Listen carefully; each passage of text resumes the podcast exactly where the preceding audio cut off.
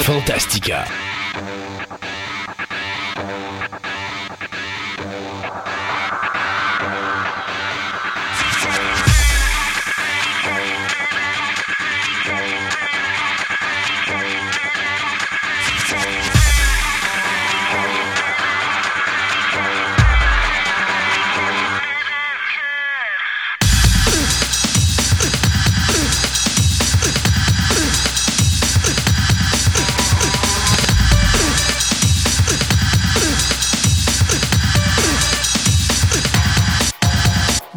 Bonjour, mesdames et messieurs, bienvenue à cette nouvelle édition de Fantastica.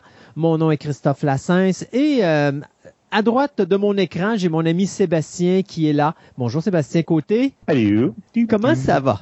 Ça va pire. Oui? Ouais, c'est occupé de ce temps-ci, mais oui, on se débrouille. On est tous occupés ces temps-ci, malgré le fait que euh, on est en zone rouge et que le COVID continue à nous cogner dessus. C'est pas grave, on est encore là et puis euh, il y a beaucoup de choses qui se passent là. Oui. Que ce soit au niveau euh, de- du travail, que ce soit à la maison, il y a toujours plein d'affaires et en plus il faut se préparer pour l'hiver qui s'en vient. On en profite là, il y a l'été indien qui s'est installé euh, à Québec. oui, alors- Ah, il faisait chaud hier. Là. ben Ouh. oui, puis même encore aujourd'hui, j'ai mis le nez dehors tantôt, puis c'est loin d'être froid, donc c'est plaisant. Aussi bien en profiter parce qu'après ça, la neige va nous tomber dessus, puis ça va être terminé pendant un petit bout. Oui. Aujourd'hui, on va euh, se préparer. On est dans le dernier sprint avant la fin de la dite année 2020, cette année euh, apocalyptique qu'on a hâte de voir derrière nous. Est-ce que l'idée de voir un nouveau président américain serait la fin de tous nos problèmes au niveau de l'année 2020 et un, dé- un début ou- du renouveau? Qui sait? Est-ce que tout était de sa faute? On sait pas. On le sait pas. Ceci dit, donc, pour la euh, l'émission d'aujourd'hui, eh bien, d'abord, on va commencer avec Luc qui va nous parler au niveau de l'animé manga de 0,05 cm euh, par seconde. Par la suite, on va avoir notre ami Sébastien qui va nous parler de sciences technologiques. Tu vas nous parler de patates, tu vas nous parler de mémoire atomique, tu vas nous parler de voile solaire et tu vas nous parler de crédit social. Donc, Oui. plein de choses et vous allez voir, je vais trouver le moyen de tout mélanger ça en début de chronique. Euh, Ça, c'est comme à, ma- à mon- à mon accoutumée. Andréane est avec nous pour sa chronique paranormale et c'est une grosse chronique, hein, c'est une des rares fois qu'on va faire ça, mais c'est une chronique en trois parties parce que Andréane va nous parler des Illuminati et des francs-maçons. Donc toute cette légende incroyable, donc ça a pris trois euh, segments de chronique paranormale pour faire ça. Puis je me suis dit, c'est pas juste une légende, mais mais ouais, c'est ça. Mais euh, quand même, tu sais, je me suis dit, on, écoute, on est à trois émissions avant notre gros spécial de Noël sur le Christmas Carol. Donc, je me suis dit, quoi de mieux que de commencer avec un trois parties pour finaliser. Avec une chronique encore par- paranormale pendant notre euh, émission spéciale du Christmas Carol, parce que pour le Christmas Carol, je peux déjà vous annoncer qu'on va parler littérature. Je vais parler bien sûr de l'histoire du cinéma et de la télévision au niveau des adaptations du Christmas Carol, mais Andréane va être là pour nous parler de les fantômes, d'où ça vient, l'histoire des fantômes au, au complet. Tu sais, je cherchais un dernier sujet pour aller avec le Christmas Carol, à un moment donné, j'ai dit, Christophe, t'es donc tata. Les fantômes occupent la majorité de l'histoire de Christmas Carol, pourquoi pas parler d'eux autres un petit peu?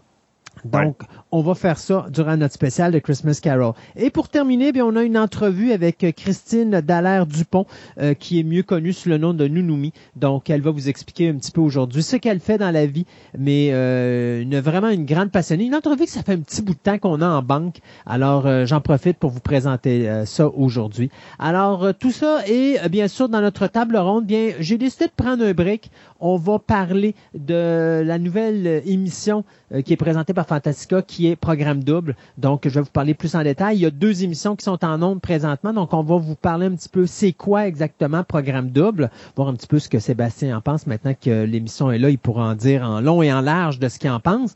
Et je sais qu'il y a des gens qui vont me dire, hein, Christophe, tu fais rien sur Sean Connery. Habituellement, tu fais une table ronde sur lui.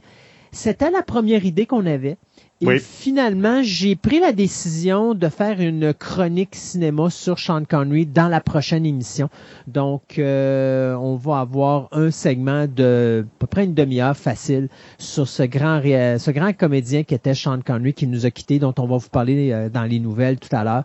Donc, tout ça et bien sûr toutes nos nouvelles de la semaine à cette nouvelle édition de Fantastica, une émission de trois heures pour vous les passionnés, réalisée par nous des passionnés. Alors, on prend un break pour souligner nos commanditaires et on vous revient dans quelques instants avec le premier segment des nouvelles.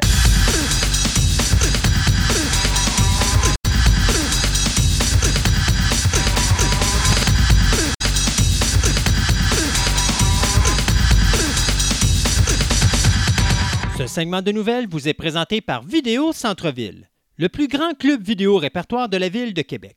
Films étrangers, noir et blanc, culte ou blockbuster, plus de 45 000 films disponibles en magasin. Au 230 Marie de l'Incarnation, Québec, ou visitez tout simplement leur site web à vidéocentreville.com.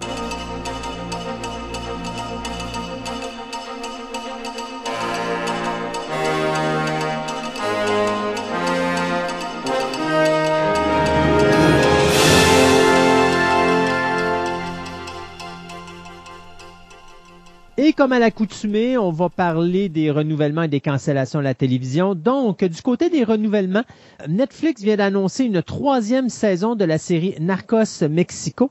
Du côté de Apple Plus, on vient de renouveler la série Ted Lasso pour une troisième saison.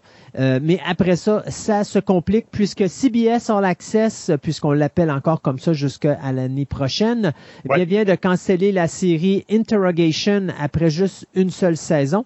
Du côté de Fox, on vient de canceller Next après seulement trois épisodes et Filthy Rich après seulement cinq épisodes. Fait que du côté de Fox, c'est assez expéditif, merci. Euh, du côté de Hulu, eh bien là, on vient d'annoncer plusieurs cancellations. Euh, la plus importante, c'est la série anthologique Castle Rock. Euh, Oui. basée sur les, les nouvelles de Stephen King, ben, qui sont cancellées après, qui est cancellée pardon après deux saisons. Donc, euh, on dit que les codes d'écoute de la deuxième saison étaient pas aussi bonnes que la première, donc on a décidé d'arrêter là. C'est pénible à écouter. Moi, en tout cas, je suis pas un fan de, de, de, de l'ouvrage de Stephen King, mais la première saison, j'ai trouvé ça difficile à écouter. J'ai fait, il me semble que j'ai pas l'intérêt, c'est pour embarquer dans, je sais la deuxième, ça a bien l'air qu'ils se sont pas aidés, là. Non. Euh, les autres séries du côté de Hulu qui sont cancellées, c'est High Fidelity, Harlots et Future Man. Et finalement, eh bien, du côté du CW, on a scrappé le projet de Dark Shadows, la série qui devait euh, suivre euh, la série britannique des années 90. On parle pas de la série originale, mais on parle vraiment de, la version des années 90. On voulait continuer ça.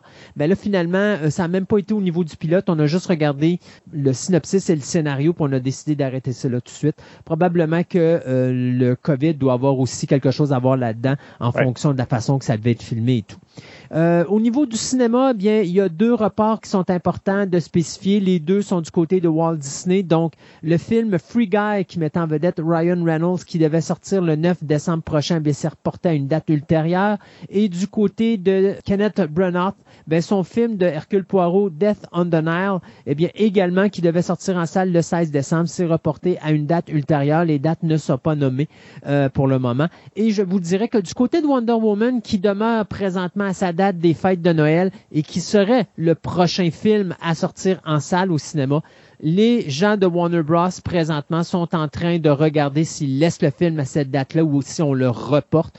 Euh, on se rend compte qu'avec la- la- la- le COVID, on est rendu quand même au mois de novembre. Ça se calme pas aux États-Unis, ça se calme pas ici. D'ailleurs, aux États-Unis, c'est pire que pire. Je pense qu'on a encore Oui. eu 120 000 cas euh, récemment. Là, euh, Non, non, Oui. ils ont encore des, de- de- ils battent des records à Ouais. tous. euh, puis là, de plus en plus, il y a des, des rapports de plusieurs hôpitaux dans des states qui sont en train de sortir ce que la Maison Blanche voulait pas. euh, met- voulait pas que ça sorte. Ouais. Puis il y a des hôpitaux là qui sont à full capacité, puis ça fait longtemps qu'ils ont commencé à faire du tri pour savoir euh, toi tu meurs, toi tu meurs pas là. Ouais, c'est ça. Donc, euh, tu sais, Euh, Monsieur Trump a voulu cacher ça, mais il veut, veut pas, on pourra pas cacher longtemps la, vé- la vérité. Puis je pense que l'arrivée, ouais, puis je pense que l'arrivée de. Biden, je pense, j'espère en tout cas que ça va régler ben, des problèmes parce que là, les Américains, ça va vraiment pas bien. Et euh, tant et aussi longtemps que ça va pas bien, ben, écoutez, le cinéma réouvrira pas.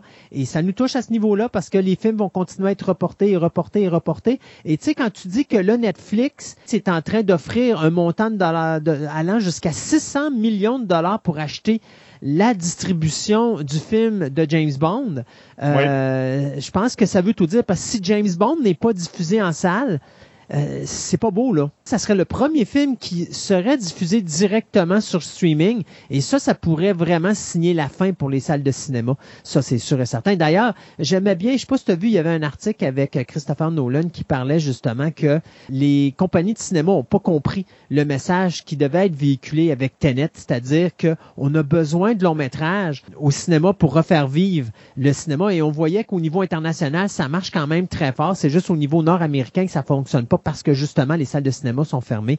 Mais c'est peut-être une façon d'ajuster les salles de cinéma nord-américaines si effectivement au niveau international ça fonctionne. Pourquoi là-bas ça marche alors qu'ils ont aussi du confinement puis qu'ici ça marche pas? Malgré que je voudrais dire à M. Nolan que là avec la France qui vient de confiner puis que les salles de cinéma sont fermées, l'Allemagne les salles de cinéma viennent d'être fermées. On voit que l'Europe présentement également ah oui, ils sont en train de reconfiner à Oui, ils, sont, ils ont perdu le contrôle là-bas aussi. Donc moi je pense qu'il faudrait arrêter même les productions, là, arrêter puis dire, écoutez, on a des films qui sont là, là, on va les mettre en stand-by, puis après ça, on va les ressortir au cinéma, puis concentrons-nous sur le streaming pour le moment. Puis quand que le cinéma va revenir, ben là, à ce moment-là, on pourra repartir les, les, les, tournages et les films et toute le kit. Mais là, je pense que les compagnies là, devraient se calmer à ce niveau-là, se concentrer sur le streaming présentement, puis attendre que justement ça se calme, puis après ça repartir d'une nouvelle façon pour justement dire que là on repart comme du monde, mais que ça arrête pas, puis que là on pourra repartir l'économie cinématographique du bon pied.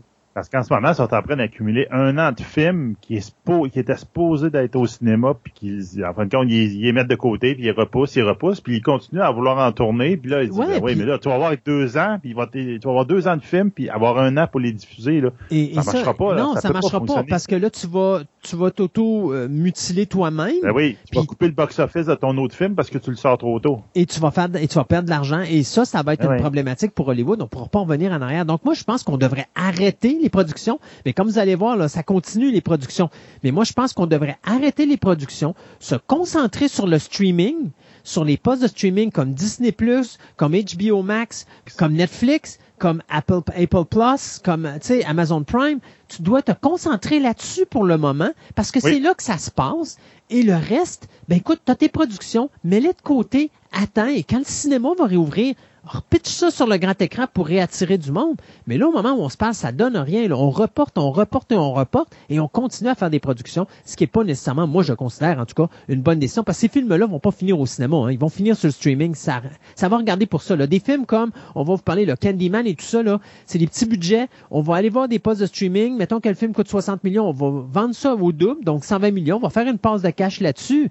Mais c'est des petits, des petits montants qu'on va aller faire. Ah oui. Mais les grosses productions, vous devriez vous calmer, attendre que ça sort au cinéma, puis repartir le, mouvement et, et, vous reposer. Mettez ça en pause. De toute façon, euh, les gens les gens riches sont supposés être riches, puis euh, ils sont supposés avoir au moins un bon paquet d'argent devant eux. Là, je peux pas croire que les millionnaires sont pas capables de toffer un an devant eux pour euh, pour pour tu sais genre dire ok pensez-tu quoi? Je prends des vacances pendant un an puis dans un an je vais revenir en force puis là je vais retourner dans des productions puis ainsi de suite en tout cas on verra bien Ben, regarde, bonifier ce que euh, tout ce que tu viens de dire depuis tantôt. Ben justement, on parlait de Tenet. Tenet va sortir le 15 décembre en, en tout cas sur vos TV. Je sais pas comment ils vont faire. Ben, là, ils vont sortir sur HBO Max. Probablement sur HBO Max. en ce moment, ils, ne donnent pas de médias, même, mais je me doute qu'effectivement, ça va être sur HBO Max. Puis le 15 décembre, on va pouvoir voir euh, Tenet euh, à notre maison. Mm-hmm. Puis euh, deux choses qui ont été renouvelées que je pense pas qu'on avait parlé pendant tout. Is Dark Material, troisième saison sur BBC et HBO. Donc la, deuxième est en train de se diffuser. Et ce qui ça, ça a dû plaire à quelqu'un, ben Loki, euh, ils ont décidé d'avoir une deuxième saison, même s'il n'a pas commencé à diffuser. Il n'a même pas fini de tourner. Wow. parce que la, Loki, la première saison, je pense, c'est en 2022 qui va être qui est prévu. Mais là, ils ont décidé de HBO à Disney Plus de dire bon, on en veut une deuxième saison. Donc, euh, pour l'impression de qu'est-ce qu'ils ont vu euh, dans le tournage, ça leur aura beaucoup plu. Puis on hmm. dit, garde, comme on dit, le streaming va marcher pendant un an, ben go, on part là-dessus, puis euh, à fond la caisse là. moi, j'ai deux petites choses que j'ai mis sur notre Twitter. Donc, première chose que j'ai mis, euh, c'est un trailer de Alice in Borderland. C'est un film qui va sortir sur Netflix en euh, le 10 décembre. Euh, c'est basé sur un manga exactement du même nom qui s'appelle Alice in Borderland. ça suit trois amis. Ben, en tout cas, la version cinématographique, on s'en parle de la version de Netflix, ça se base sur trois amis qui sont à Tokyo Puis eux autres rêvent d'un monde plus excitant, de vivre dans un autre univers, on peut dire. Puis là, il y a une grosse panne de, de courant à Tokyo, puis ils se retrouvent à être tout switcher dans un autre univers, dans un autre Tokyo. C'est pas vraiment leur imagination ou leur rêve, mais plus leur cauchemar, parce qu'il va y avoir quelqu'un qui va les faire euh, vivent des épreuves pour euh, qui va dépendre de leur vie. Donc le, mystérieux maître de cet autre univers. Dans la version, en réalité, tu euh, veux dire qu'il va, il va leur faire vivre des épreuves dont l'enjeu va être leur existence, c'est ça? Exactement. Okay. Il va falloir qu'ils mettent leur, vie en danger là-dedans. Dans la version euh, animée, ce que j'ai, ben, le manga, ce que j'ai cru voir, c'était plus comme un orage ou quelque chose de même qui faisait switcher, mais bon, c'est à peu près le même principe. Euh, puis ben, l'autre chose que je voulais vous parler, que je vous ai mis sur euh, le Twitter, euh, c'est quelque chose que Christophe me dit. Je veux que tu en parles là, donc garde pas ça pour plus tard. C'est parfait.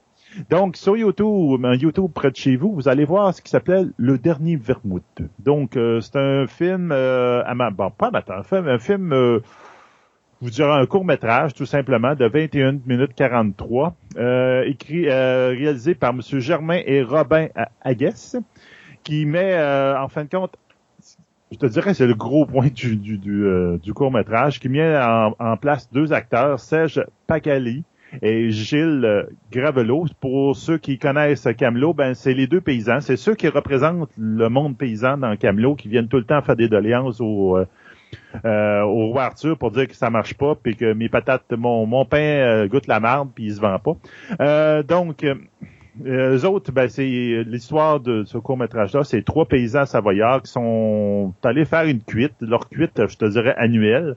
Puis là, quand ils finissent par plus avoir de rien à boire, donc ils descendent en ville, puis là, ils se retrouvent dans un, univers où il y a eu euh, des zombies ont envahi la Savoie, la Savoie. Donc là, ils essayent de, en essayant de toujours de se désaltérer, essayent de survivre dans ce monde apocalyptique, mais ils se font aider, entre autres, par un prêtre avec une Thompson. Donc, vous voyez un peu le genre avec une Thompson? Une Thompson. une Thompson, ça, c'est le nom de la... Dans les films de, euh, de Gamster, c'est avec euh, l'espèce de mitraillette avec un, un rond, comme un, un baril en rond pour mettre les balles, là. OK. Oui, oui, oui. OK, OK, tu parles des, mitraillettes qu'il y avait à l'époque de, de, dans le Capone, c'est ça, ouais. C'est ça à un moment donné, même ces mêmes mitraillettes-là ont été utilisées, je pense, dans, dans la Deuxième Guerre mondiale aussi. Euh, ben c'est ça. Ça s'appelait soit un camembert. Les Français appelaient ça le camembert parce que ça ressemblait à un, un, fromage camembert, le, chargeur en rond. Mais sinon, c'était une Thompson parce que c'est comme ça que c'est la marque. Donc, euh, c'est ça. Donc là, on voit le prêtre qui arrive avec ça. Donc, euh, vont-ils survivre à la l'apocalypse de zombies? C'est ce qu'on verra bien, surtout de tout monde autres. Attendez-vous pas une grosse conclusion. À la fin, c'est à suivre. on va peut-être voir, voir une suite. Hmm. Euh, comme je dirais, le gros point de ce film-là, c'est la acting. C'est tout le show dépend du acting, puis ils sont excellents. Puis les, effets spéciaux, il y en a pas. Cherchez-en pas. Il y a du très beau, très beau maquillage, euh, très professionnel. C'est numéro un. Mais euh, vous aurez pas de, tête décapitée, vous avez même. Oubliez ça. C'est pas le but du film. Ils, ont skippé ce bout-là. Ils s'altardent au personnage. T'es donc, ben plate. Ben, regarde, ben, c'est pas grave, regarde, faut faire C'est le fun. moi, j'ai bien aimé ça.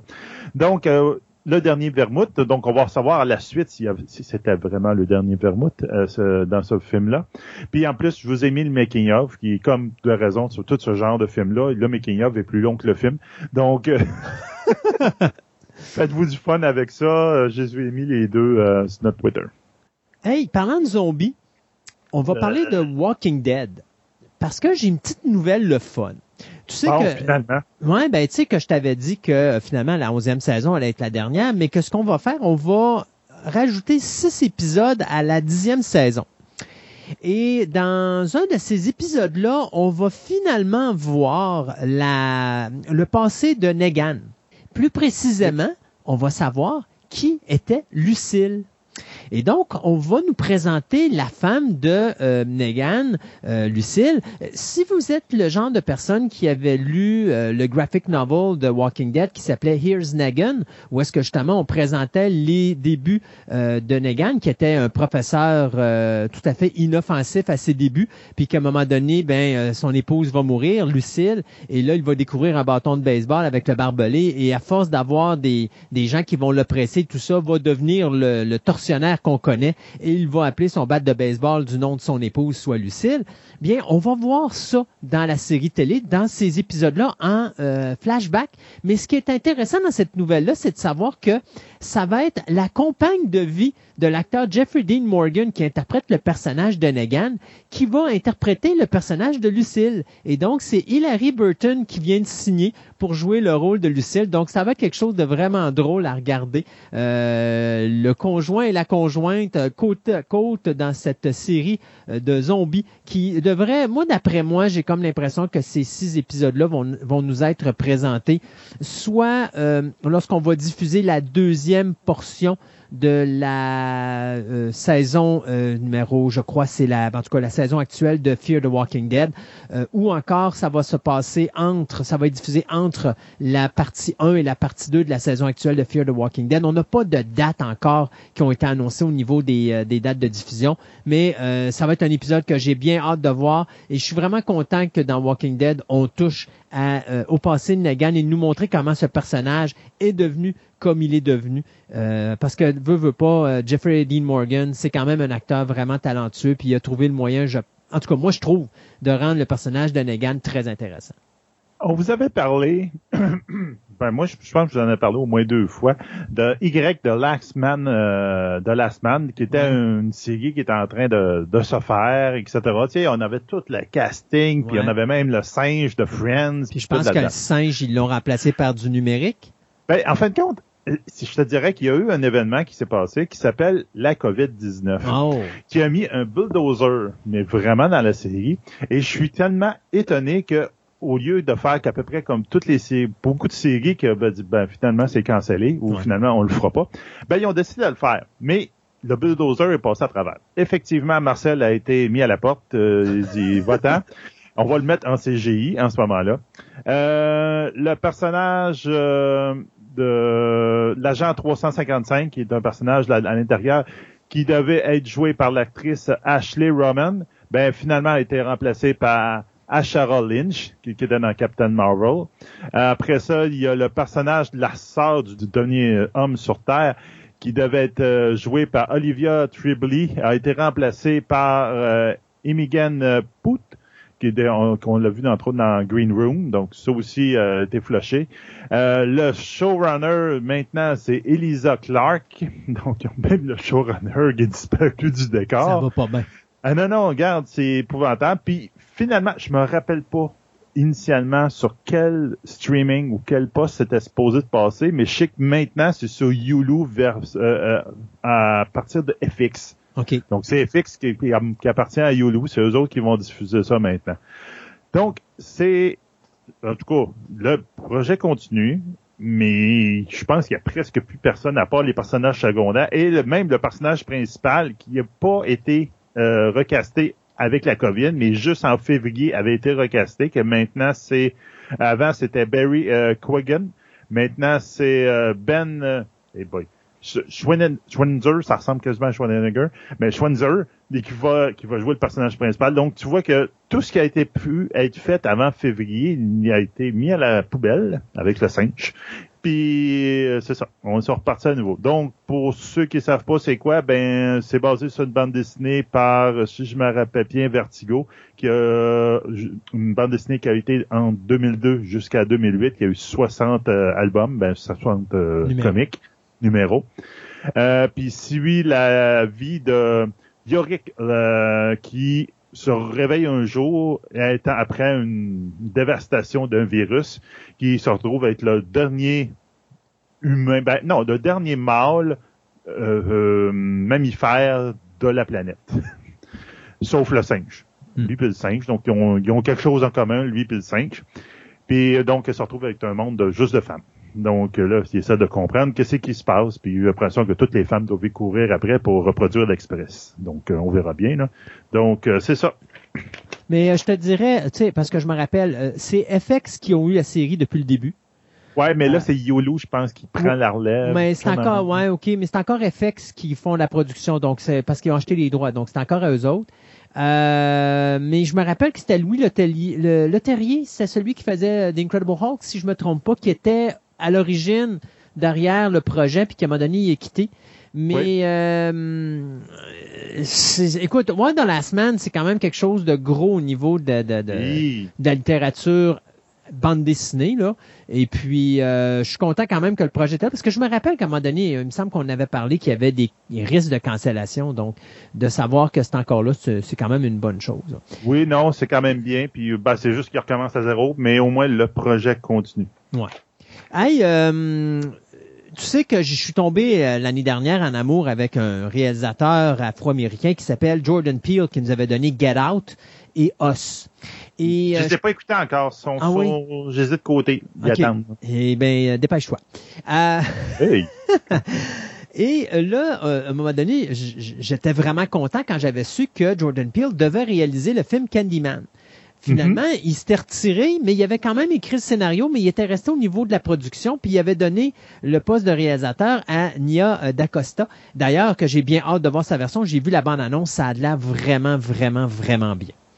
Eh bien là, M. Jordan Peele vient d'annoncer qu'il va euh, produire un nouveau remake mais cette fois-ci, le film de Wes Craven qui s'intitulait The People Under the Stairs ou Le sous-sol de la peur, qui mettait en vedette à l'époque, euh, écoute, il y avait euh, Everett Harry McGill. Potter.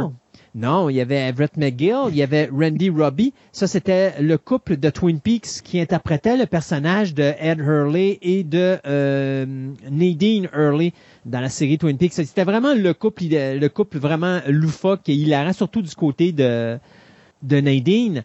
Euh, eh bien, l'histoire du film, c'était simple. C'était euh, deux jeunes gens qui rentraient dans une maison pour essayer de cambrioler. Euh, la maison appartenant à un couple vraiment étrange pour finalement se rendre compte qu'il y a des gens qui restent dans les entremurs de la maison. Euh, vraiment fucké comme film. C'est un des films les plus weird, je pense, de la carrière de Wes Craven. Alors, notre, ré- notre réalisateur producteur, euh, Jordan Peele, a décidé qu'il allait refaire ce film-là. Et c'est sûr qu'il ne va pas s'occuper de la réalisation, mais ici, il parle d'écrire une partie du scénario et d'être également au niveau euh, de la production en compagnie de son ami Win Rosenfeld. Donc, euh, restera à voir où est-ce qu'on va s'en aller avec ce projet-là. On sait que c'est Universal Pictures qui avait distribué le premier film, mais j'ai bien hâte de voir avec ce qu'on a vu comme premières images de Candyman, connaissant la qualité de produit que nous donne Jordan Peele, j'ai comme l'impression que le People Under the Stairs risque vachement d'être supérieur à son film original. C'est sûr et certain que ça va être dur de remplacer les deux acteurs principaux qui étaient McGill et Robbie parce que ces deux-là, comme couple vraiment sauté, là, euh, c'était dur, ça va être dur à battre. Mais euh, dépendant où est-ce que Peele va s'en aller, s'il va décider de tomber dans le loufoque et dans le satirique comme People Under the Stairs avait fait au niveau du, euh, film original de 91, ou s'il va sombrer vraiment dans l'horreur et dans le grotesque, euh, c'est ce qui restera à voir. Mais euh, beau petit projet, euh, People Under the Stairs. Je suis vraiment content en plus que ce soit Jordan Peele qui s'en occupe. Il va falloir que je regarde ça, juste People Under the Stair. Ben, à part Harry Potter, je connais pas personne People Under the Stair. Pourquoi Euh, tu parles d'Harry Potter? Harry Potter, il reste en dessous, dans, en dessous de l'escalier. Ah, c'est pas ce People Under the Stairs là. Ah, Les fans d'Harry Potter, ils avaient compris tout de suite. ouais, pas Bon, moi. ok, ça. Euh, ben regarde, hey, je vais tomber dans un registre très différent. Euh, on avait eu, je sais, je me rappelle on a eu une chronique euh, de jeux vidéo qu'on on parlait de Mass Effect. Puis moi, euh, Mass Effect, c'est pas mal un des jeux vidéo que j'aimerais tellement qu'il tombe au cinéma un jour. L'univers de Mass Effect est sublime et parfait pour un- un- une émission de télévision, Euh, soit un- une série télévision ou un film. J'aimerais mieux une série télévision, mais c'est sûr ça coûterait beaucoup de sous. Mais donc là, on a eu des bonnes nouvelles. Le N7, euh, le, donc le novembre, le 7 novembre, qui est le, le jour du Mass Effect pour les fans, parce que euh, le N7, c'est un, un des euh, l'acronyme qu'on a- qui sont utilisé beaucoup dans la série.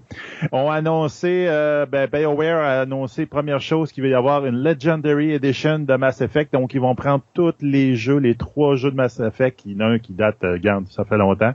Ils vont tous les mettre en 4K UHD, puis ils vont pouvoir les mettre disponibles sur PS4, Xbox One, PC, ainsi que les nouvelles consoles qui vont jouer la PS5 la Xbox Series X pour cette euh, l'été prochain. Donc, on va avoir droit à ça. Et ils ont annoncé qu'ils préparaient un nouvel opus de la série. Ce Hmm. que les fans attendaient beaucoup depuis le pseudo flop du quatrième opus qui était comme un peu parti ailleurs. Moi, j'ai beaucoup aimé, mais bon, il y a beaucoup de monde qui ont détesté. Donc là, on va voir ce qu'ils vont faire.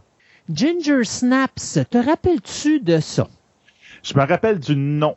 Moi, je suis pas très fémorable, donc je l'ai pas écouté, mais euh, je connais le nom. Ginger Snaps, c'est notre trilogie à nous, les Canadiens, du euh, des loups-garous. Donc, euh, l'histoire, c'était deux sœurs qui étaient très morbides, puis qui avaient dit, écoute, si on quitte pas notre ville natale à l'âge de 16 ans, on se suicide toutes les deux. Le problème, c'est que Ginger, euh, la journée où elle a ses périodes à la veille de son 16e anniversaire, ben, elle se fait attaquer par un loup-garou. Et puis, bien sûr, ben, elle va subir une transformation euh, complète, pas juste au niveau physique, mais au niveau psychologique également, euh, qui va faire en sorte que Bridget, sa sœur, va devoir à un moment donné la confronter et essayer de la libérer de cette espèce de malédiction. Le deuxième film, ben, euh, on suivait les aventures de Bridget après, bien sûr, ce qui s'était passé dans le premier film. Et dans le troisième film, bien, on, c'était comme un genre de euh, reboot où est-ce qu'on revenait dans le passé et où il y avait encore une fois deux sœurs qui vivaient dans un petit village euh, je me rappelle plus dans quelle, quelle époque, là, mais tu sais, ça peut te donner une idée là, d'époque de 1800 quelque chose. Là. Ah, ok, comme ben, ben, ben avant. oui, ben avant. Et puis, justement, une des deux sœurs avait été mordue par un loup-garou. Puis c'était quasiment euh, le, le, le, je pourrais dire, la, la, le remake du premier film qu'on avait refait, mais dans une vieille époque. Mais les trois films étaient quand même assez bien. Le réalisateur du premier film, euh, John Fawcett, à qui on doit la série Orphan Black, a décidé de euh, s'associer avec Sid Gentle Films, qui nous a donné la série télé euh, Killing Eve, et Copper Heart Entertainment pour faire un genre de reboot de la série canadienne de Ginger Snap mais bien sûr en série télé. Donc, j'ai bien hâte de voir où est-ce que ça va aller, mais je trouve que le concept est assez intéressant, d'autant plus que là, on voit l'évolution de deux sœurs, donc on va suivre les mésaventures de deux sœurs qui sont très, euh, je pourrais très proches, mais qui sont attirées par le goût du macabre, dont une des deux va être atteinte de la malédiction du loup-garou. Ça va être Anna euh, qui nous a donné euh, Guérilla au niveau de l'écriture, qui va s'occuper de la scénarisation de cette série-là. Il n'y a pas de nombre d'épisodes de, de, mise sur la table. Il n'y a pas non plus de, euh, je dirais, euh, showrunner de décider encore. On sait que Joe John Fassett va être là comme producteur et executive producer et il va se joindre à Sally Woodward, qui, elle, travaille pour la compagnie Sid Gentle Film, ainsi que Lee Morris, Clark Peterson et Steve Hoban. Donc, Ginger Snap s'en vient en série télé. J'ai vraiment hâte de voir ce que ça va donner. Euh, là, là, on va partir une belle discussion. Oh! Oui, il aurait sorti, si je l'avais eu avant, je l'aurais, on aurait parlé au dernier épisode. Les, les, scientifiques se sont penchés sur quel est le film le plus effrayant. OK? Donc, qu'est-ce qu'ils ont parti comme base? Ils sont allés, euh, entre autres, sur la plateforme Reddit, puis ils ont sorti les 50 meilleurs films d'horreur jamais réalisés. Ils ont dit, regarde, d'après les fans, d'après le monde qui aime ce genre de film-là. Après ça, ils les ont pris, ils les ont passés devant une audience de 50 personnes, chaque personne étant reliée à des moniteurs cardiaques. OK. Puis ils, ont, fait écouter les films. Puis là, ils ont regardé c'était quoi le, le stress, comme la peur qui était engendrée par ces films-là. Et le grand gagnant, de, de, de, de cette écoute-là a été le film Sinister de Scott Derrickson qui est sorti en salle en 2012. Mon Dieu. C'est ça, je te dis, là. J'ai hâte de voir, toi, comme étant un fan de films d'horreur, qu'est-ce que tu vas me dire? Avec euh, des, euh, des battements cardiaques d'à peu près de 4, en moyenne de 86 et des pics, quand tu fais des, des sauts, là, à 131. Le deuxième film qui a été, euh, qui a été classé là-dedans, c'est le film Insidious qui a rapporté. Euh, puis la troisième position, ça a été Exorcist 3 de Conjuring. Non, non, non, euh, excuse-moi, excuse-moi. Exorcist 3, c'est pas de Conjuring. The Conjuring. C'est un Conjuring, film. Euh, OK, non, Exorcist 3, OK, dans la manière qui a été écrit, désolé. Conjuring, il a été, euh, c'est Conjuring, histoire de Conjuring. Hein? OK, non, c'est comme s'il disait une chose, donc tu dois voir une erreur. Les deux films, c'est différent? Exercice 3 Conjuring, c'est comme tu vas ben, parce qu'Exercice 3, c'est Exercice 3, c'est Legend qui a aucun rapport là parce qu'il n'y a rien d'épeurant dans ce film-là. Puis euh, The Conjuring, oui, parce que d'un côté, c'est comme un remake. Moi, je considère que c'est la nouvelle version d'Exercice. Fait que c'est moi, je pense plus que c'est Conjuring. mais ah, tu vois, la, la problématique de ce que tu viens de me donner là, là puis c'est Ben oui. ce que je trouve désolant, là, c'est que quand ils donnent des fans de films d'horreur, là, ils peuvent-tu dire la braguette d'âge? Parce que tout ce que je vois là, c'est des films dans les dernières années, puis il n'y a rien Oui. d'épeurant dans ce qu'ils dans ce qu'ils disent là, à part Conjuring, que je trouve vraiment excellent. Mais Exorcist, moi, un film d'horreur, c'est pas juste un film qui te fait peur pendant que tu l'écoutes. C'est un film que quand tu as fini de l'écouter, tu dors pas pendant une coupelle de semaines. Moi, je suis désolé, mais Sinister me dérange pas. Je suis désolé, mais euh, Conjuring m'a dérangé un peu, mais pas de là à me dire à m'empêcher à dormir. Euh, L'autre avant, c'était euh, Insidious. Loin Insidious. de là. Insidious, moi, je- écoute, euh, j'ai écouté le film, puis j'étais, je pense que j'ai arrêté sur le, le truc cardiaque, là. Il aurait dit sacrément, il y en a un qui est mort dans la salle. OK? Il ne s'est rien passé pour moi. Mais Exorcist, pour moi, demeure le meilleur film d'horreur. Pourquoi?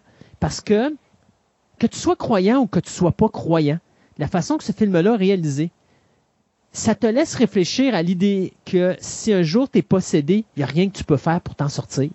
Et ça, la nuit, quoi que tu fasses, ça t'empêche de dormir. Il y en a qui vont dire Ah, arrête donc, l'exercice, c'est rien là. Ouais, mais écoutez-le juste au point de vue humain, là, puis vous allez vous rendre compte que c'est un film que tant qu'à moi, encore aujourd'hui, énormément d'impact. Parce que le fait, le fait de voir une petite fille innocente qui est, qui est élevée par une mère de famille qui l'a bien encadrée, qui est une femme, tu sais, qui est une jeune fille parfaite, qui, est la plus bonne fille que tu peux pas avoir dans l'univers, là. Puis elle est possédée par un esprit démoniaque qui la transforme de A à Z. C'est ce qu'il y a de plus terrifiant tant qu'à moi. Et il n'y a rien, à part Conjuring, qui s'est rapproché le plus possible de ça. Et Conjuring, je vais y donner ce qui doit être donné. Le gars qui a fait ça, a fait, c'est euh, James Wan, je pense, qui a fait ça, a fait un job extraordinaire. Le problème, et c'est ça qui me déçoit dans les films d'horreur aujourd'hui, c'est que t'es obligé de tout le temps tout montrer. Alors, Ouais. moi, j'ai trouvé que Conjuring, là où il me perdait, c'est quand il montrait les démons qui étaient, euh, mettons, montant en califorchon sur une armoire, euh, ou encore que tu les voyais en visuel. J'ai pas besoin de les voir pour en avoir peur. L'idée d'avoir peur d'eux autres, c'est de pas les voir, justement. C'est ça, ça. qui est le plus, tra- tra- qui est le Mm. plus traumatisant. Et, et, et ça, c'est le seul reproche que je peux donner à Conjuring, parce que pour le reste, pour moi, c'est l'exorcisme du 21e siècle. C'est notre, c'est l'exorcisme de la nouvelle génération. Et moi, ce film-là aurait, tant qu'à moi, si c'était juste une nouvelle génération, c'est le film qui aurait dû être en top de liste. là. Vite de même, là, mais moi, le, je, j'ai pas vu, j'ai pas réussi à trouver leur liste de 50 films. On aurait pu se faire du fun avec, là. Oui. Mais moi, le, le film qui m'avait fait d'horreur, qui m'avait fait le plus peur, effectivement, comme tu dis, que j'ai mal dormi pendant au moins une journée, mettons une, une nuit, là. mais faut peut-être, je peut-être pas l'écouté tard. Moi, c'est 28 day- 28 Days Later. Twin Je sais pas oui. Je ne sais pas pourquoi, là. Mais Moi, j'aurais pensé que tu euh, m'aurais dit, euh, c'est Bambi versus Godzilla, parce que le Bambi se fait foirer. Ah, Bambi, Bambi, non, ça c'est triste, ça c'est pas de l'horreur là. Mais euh, non, c'est ça, euh, 20 28 Days Later. Moi, Ouais. j'avais mal dormi ce soir. ah ouais. Ben, je ne sais pas pourquoi, c'est peut-être parce que c'était très euh, une version euh, assez dérangeante.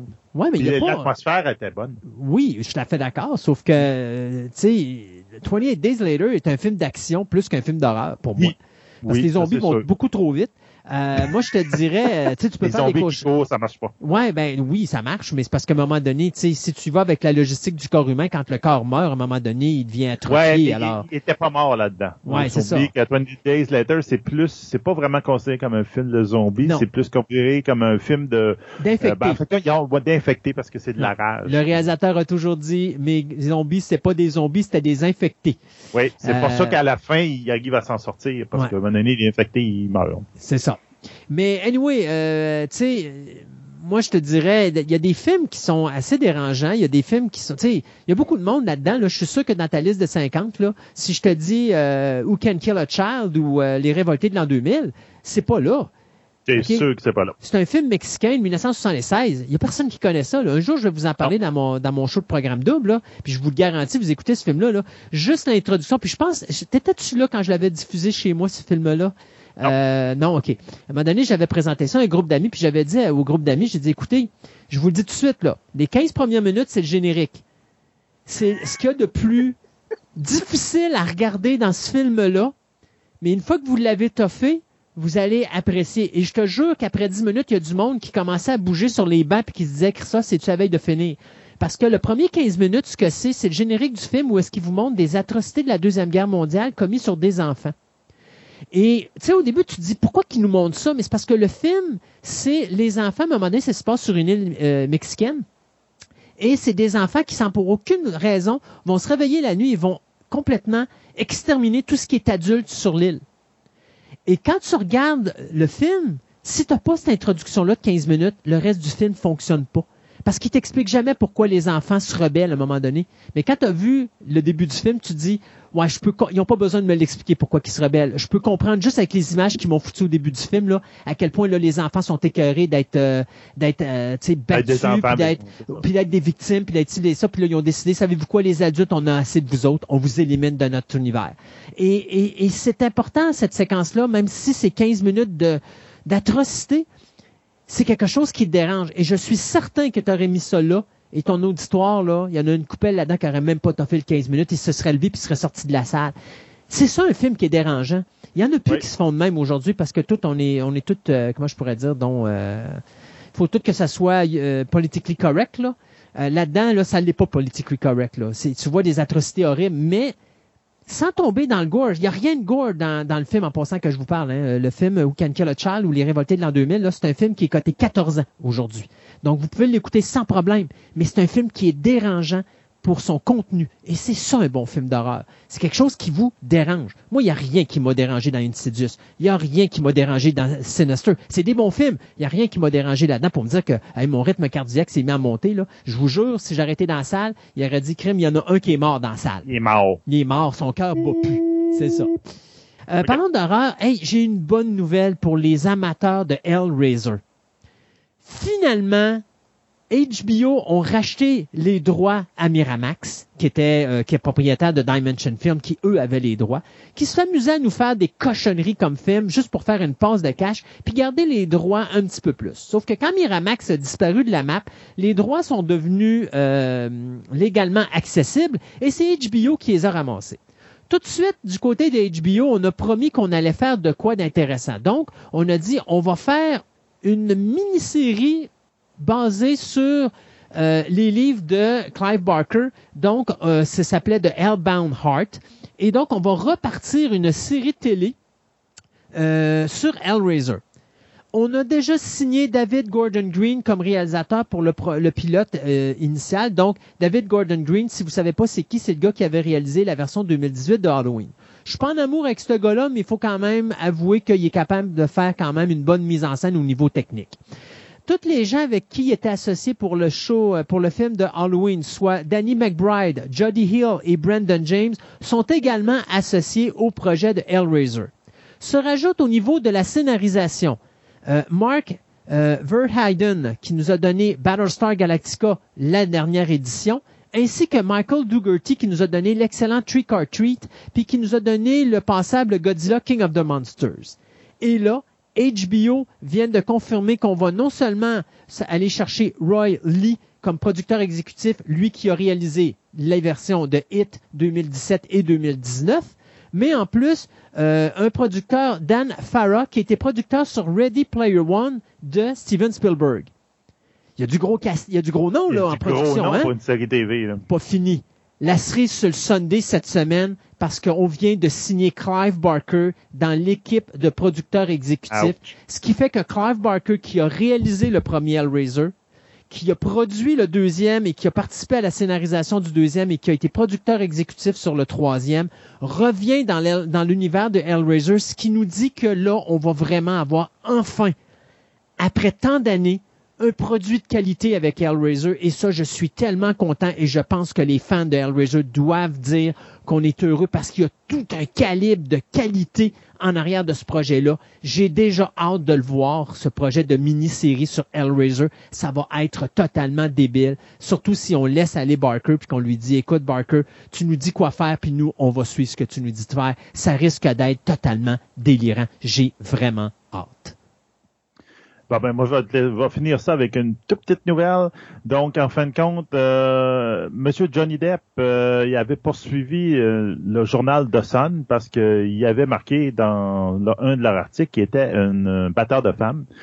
Et euh, finalement, la Cour a décidé, la, même la Haute Cour a décidé que non, il n'y a aucune poursuite à faire là-dedans parce que qu'est-ce qu'ils ont marqué? C'est la pure vérité. Ça a été prouvé en cours par d'autres juges.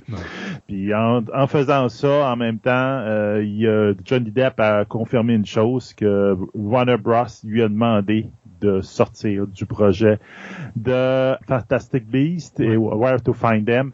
Vous ne verrez plus Johnny Depp à l'intérieur. Il va être recasté pour le troisième opus qui est en train d'être tourné. Donc Johnny Depp euh, il, whoop, Green, ouais. Green, je pense qu'il jouait Grindal ou quelque chose de même, là. Ouais, mais c'est pas, ça, c'est pas, j'ai ça, j'ai ça quand ils font ça parce que, tu sais, au pire, si le personnage serait mort, il aurait pu le faire revenir en esprit, chose comme ça, ou posséder, ça aurait pu être quelque chose de bien. Là, de recaster un personnage comme ça, c'est comme quand ils ont recasté euh, Dumbledore quand il est l'acteur Richard Harris est décédé. J'ai jamais été capable d'accepter le nouveau Dumbledore parce que je l'aimais pas l'acteur qui le faisait. Pas que j'aimais pas l'acteur, j'aimais pas la prestation parce la que prestation. Non, le premier était parfait. Le premier était parfait comme Dumbledore. Disons que le Fantastic Beasts 2, ce qui a aidé, c'est qu'il a été moins populaire que le premier. Donc, avec Ouais. un peu de chance, euh, ça va peut-être rebooster euh, les ventes. On verra bien.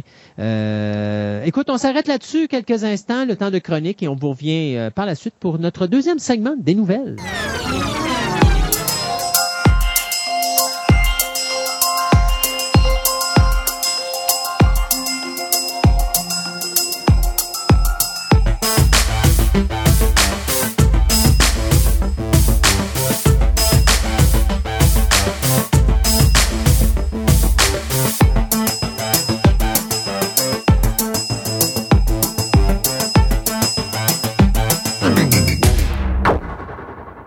Et pour sa nouvelle chronique d'animé manga, notre ami Luc va nous parler de 5, 5 cm par seconde. Oui. On parle-tu de neige? Non, on parle Non? du temps qu'un pétale de cerisier prend le temps pour descendre euh, sur, le, sur le sol. Oh! Original? Original, c'est la phrase, c'est la première phrase qu'on voit dans le film justement. Ah oui? C'est, euh, on va parler ici d'un chef-d'œuvre. Là. On a parlé de série, là on va parler de qualité. OK. Ok, on parle ici, on parle d'un long métrage. Moi, j'appelle pas ça un long métrage. Je, je suis pas d'accord. C'est une série de trois films de court métrage de 30 minutes, euh, qui est faite par euh, Makoto euh, Shinkai. C'est sorti en 2007. Le gars a fait beaucoup de films et tous ces films qu'il fait, c'est des films qui sont, qui sont des films de répertoire. OK. Euh, c'est pas compliqué. Il y a une démarche de, de, de création qui est faite par cette personne-là. C'est tout simple que ça. Il n'y a, rien d'autre à dire là-dessus. C'est ça que c'est. Euh, sur le point visuel, sur les plans, etc. C'est une œuvre qui est bien travaillée. Euh, on va parler un petit peu. Dites-vous bien, OK? Je vais vous donner un, un exemple, là, OK? Ça, c'est un gros titre. Ça a été un des titres les plus populaires de l'époque. Vraiment très bien dessiné, OK? Euh, il a fait le voyage vers Agatha. OK? Il a fait euh, La Tour de l'Au-delà, qui est un autre film qui est extrêmement. Il a fait Garden of Word aussi. OK. Euh, donc, euh, qui est un autre thème sur l'amour, justement. Euh, The Distance Ways, qui a, été, qui a fait aussi. Il a fait She is Elle et son euh, qui est un court-métrage de 5 minutes. Il a fait Your Name, qui est sorti en 2016, Ça, et je qui est sorti. je ne l'ai pas encore écouté, il va falloir que je l'écoute. Je l'ai ici en Blu-ray. Euh, Pour une fois que j'ai écouté quelque chose que tu as. Que t'as, euh, j'ai juste manqué le temps, mais je l'ai. j'ai- J'avais commencé à l'écouter, mais je n'étais pas dans le mood. Petit délice, Your Name, euh, j'ai bien aimé. Ben, c'est le même créateur. Ouais. Mais euh, là, dans le cas suivant, puis dans tous les cas, euh, dans tous les cas, euh, le thème de l'amour est toujours là. Dans, Mhm. dans Your Name, je sais que le thème de l'amour qui est là avec. Là, le prochain qu'il fait, c'est euh, qui, qui sorti, qui sort en 2000, qui est sorti en 2019, c'est la fin du la fin météo, grosso modo, qui se traduirait comme ça. En anglais, le titre international, ça va être Weathering with You. Donc, genre, de ce que je comprends, les émotions, la personne amène la météo, finalement. De ce Mhm. que je peux voir, c'est ça le concept. Donc, grosso modo, c'est ça.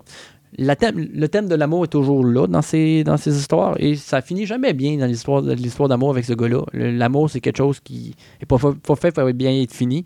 Euh, je j'ai pas vu Your Name ben ben, mais juste en lisant le résumé, Ouais, mais ouais, non. Puis c'est original parce que tu, tu, tu te doutes à un moment donné vers où il s'en va, mais quand tu arrives avec le dénouement, tu fais comme.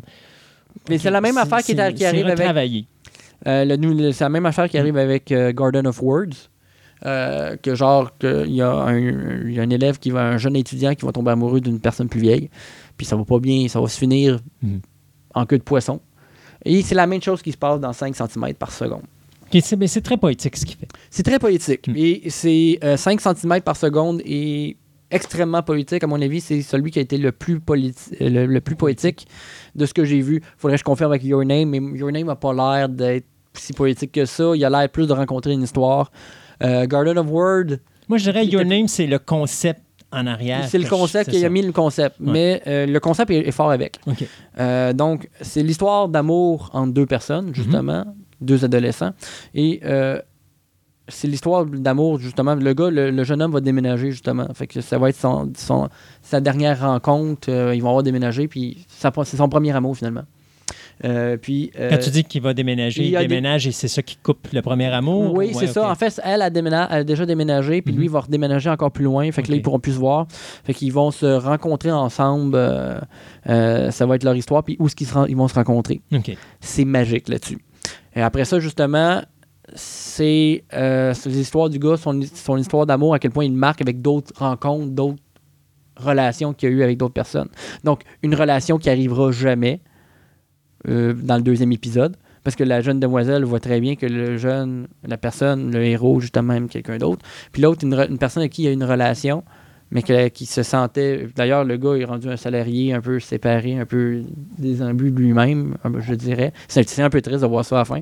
Euh, puis, genre, euh, puis c'est elle qui parle, qui parle justement de la personne. Donc, euh, puis euh, à la fin, les deux se recroisent, puis ils se reconnaissent même pas. Ouais. C'est ça qui est triste là-dedans. Euh, puis c'est ça, justement, c'est fait de manière poétique. euh, c'est super beau comme film. Puis c'est vraiment fait de le, le premier épisode est vraiment marquant. OK, les jeunes, les deux jeunes vont aller se rencontrer, ils vont, ils vont aller à, ils vont avoir eu des délais, ils vont avoir des problèmes de tempête de neige, etc. Puis finalement, ils vont rester dans une petite cabane ensemble tout- toute une nuit. Ben, on ne sait pas s'ils font l'amour ou quoi que ce soit, c'est possible. C'est pas spécifié. C'est pas toute façon, c'est pas l'intérêt de C'est l'histoire. pas l'intérêt. Mais c'est l'amour qu'il y avait, puis c'est leur dernière fois qu'ils pouvaient se voir, se rencontrer, puis c'est ça qu'ils ont fait pour se Mm. voir. C'est vraiment, euh, puis c'est vraiment le dénouement par rapport à ça. Euh, les deux sentiments. Le premier épisode est vraiment, on voit les deux côtés. On voit, on voit la jeune demoiselle qui parle, on voit le jeune homme, puis on voit leur, leur angoisse, puis leur- à quel point ils veulent savoir. Puis de- il ça prouve aussi des fois que l'amour, euh, la vie ren- rentre dans l'amour au bout de la ligne, euh, que c'est pas c'est pas une valeur. Autant que c'est une valeur qu'on veut, qu'on recherche, on peut pas l'avoir nécessairement. Mhm. Puis, euh, puis je pense que c'est vrai. Je pense qu'on a. Ça, ça fait du bien un peu de parler de peut-être de quelque chose, de l'amour, de, de- de- pas comme une affaire féerique ou quoi que ce soit, mais comme un sujet qui est plus terre à terre. Mais ça, j'ai remarqué que, je sais pas si c'est moi, mais je trouve que depuis les dernières années, puis je sais pas d'un côté si c'est Miyazaki qui a amené ça avec, euh, avec sa- sa- ses films, cette espèce d'aspect où est-ce que là, on voit l'animé d'une autre façon. Puis au lieu de faire des animés fantastiques à la Dragon Ball ou à la... Non, ça a toujours été là. Ouais. Euh, Akira des années 90, c'était c'était quelque chose. Là. Mais Akira était quand même de la science-fiction. Là, aujourd'hui, on voit que l'animé tourne plus sur des personnages réels, dans une vie réelle. Puis là, on amène des il y en a- toujours eu des années. 90, mais ça a toujours été des exceptions. Là, ils ont réussi à franchir. le- il y a une machine qui est derrière ça, c'est publicité, il y a l'Internet. La game n'est pas la même. OK. Mais euh, puis, mais il y a toujours eu un contenu intellectuel, développement de personnages dans l'animé. Mhm. Euh, ça fait une des raisons justement pourquoi le manga fleurit encore en, euh, en Europe en français, puis au Québec en français, c'est parce que il y a des jeunes qui en achètent, mais il y a encore des plus vieux de mon âge, de 40 ans, qui en achètent, parce que les compagnies ont commencé à licencier des mangas plus matures aussi, Mhm. plus intellectuels. Ils ont fait attention aussi qu'est-ce qu'ils ont choisi au départ. Ils n'ont pas acheté la première daube qui, sortait des vidanges, puis qui avait traîné dans le fumier pendant deux, heures, deux ans de temps. Là. Mhm. Les Anglais, les Américains, c'est tout ce qu'ils ont fait.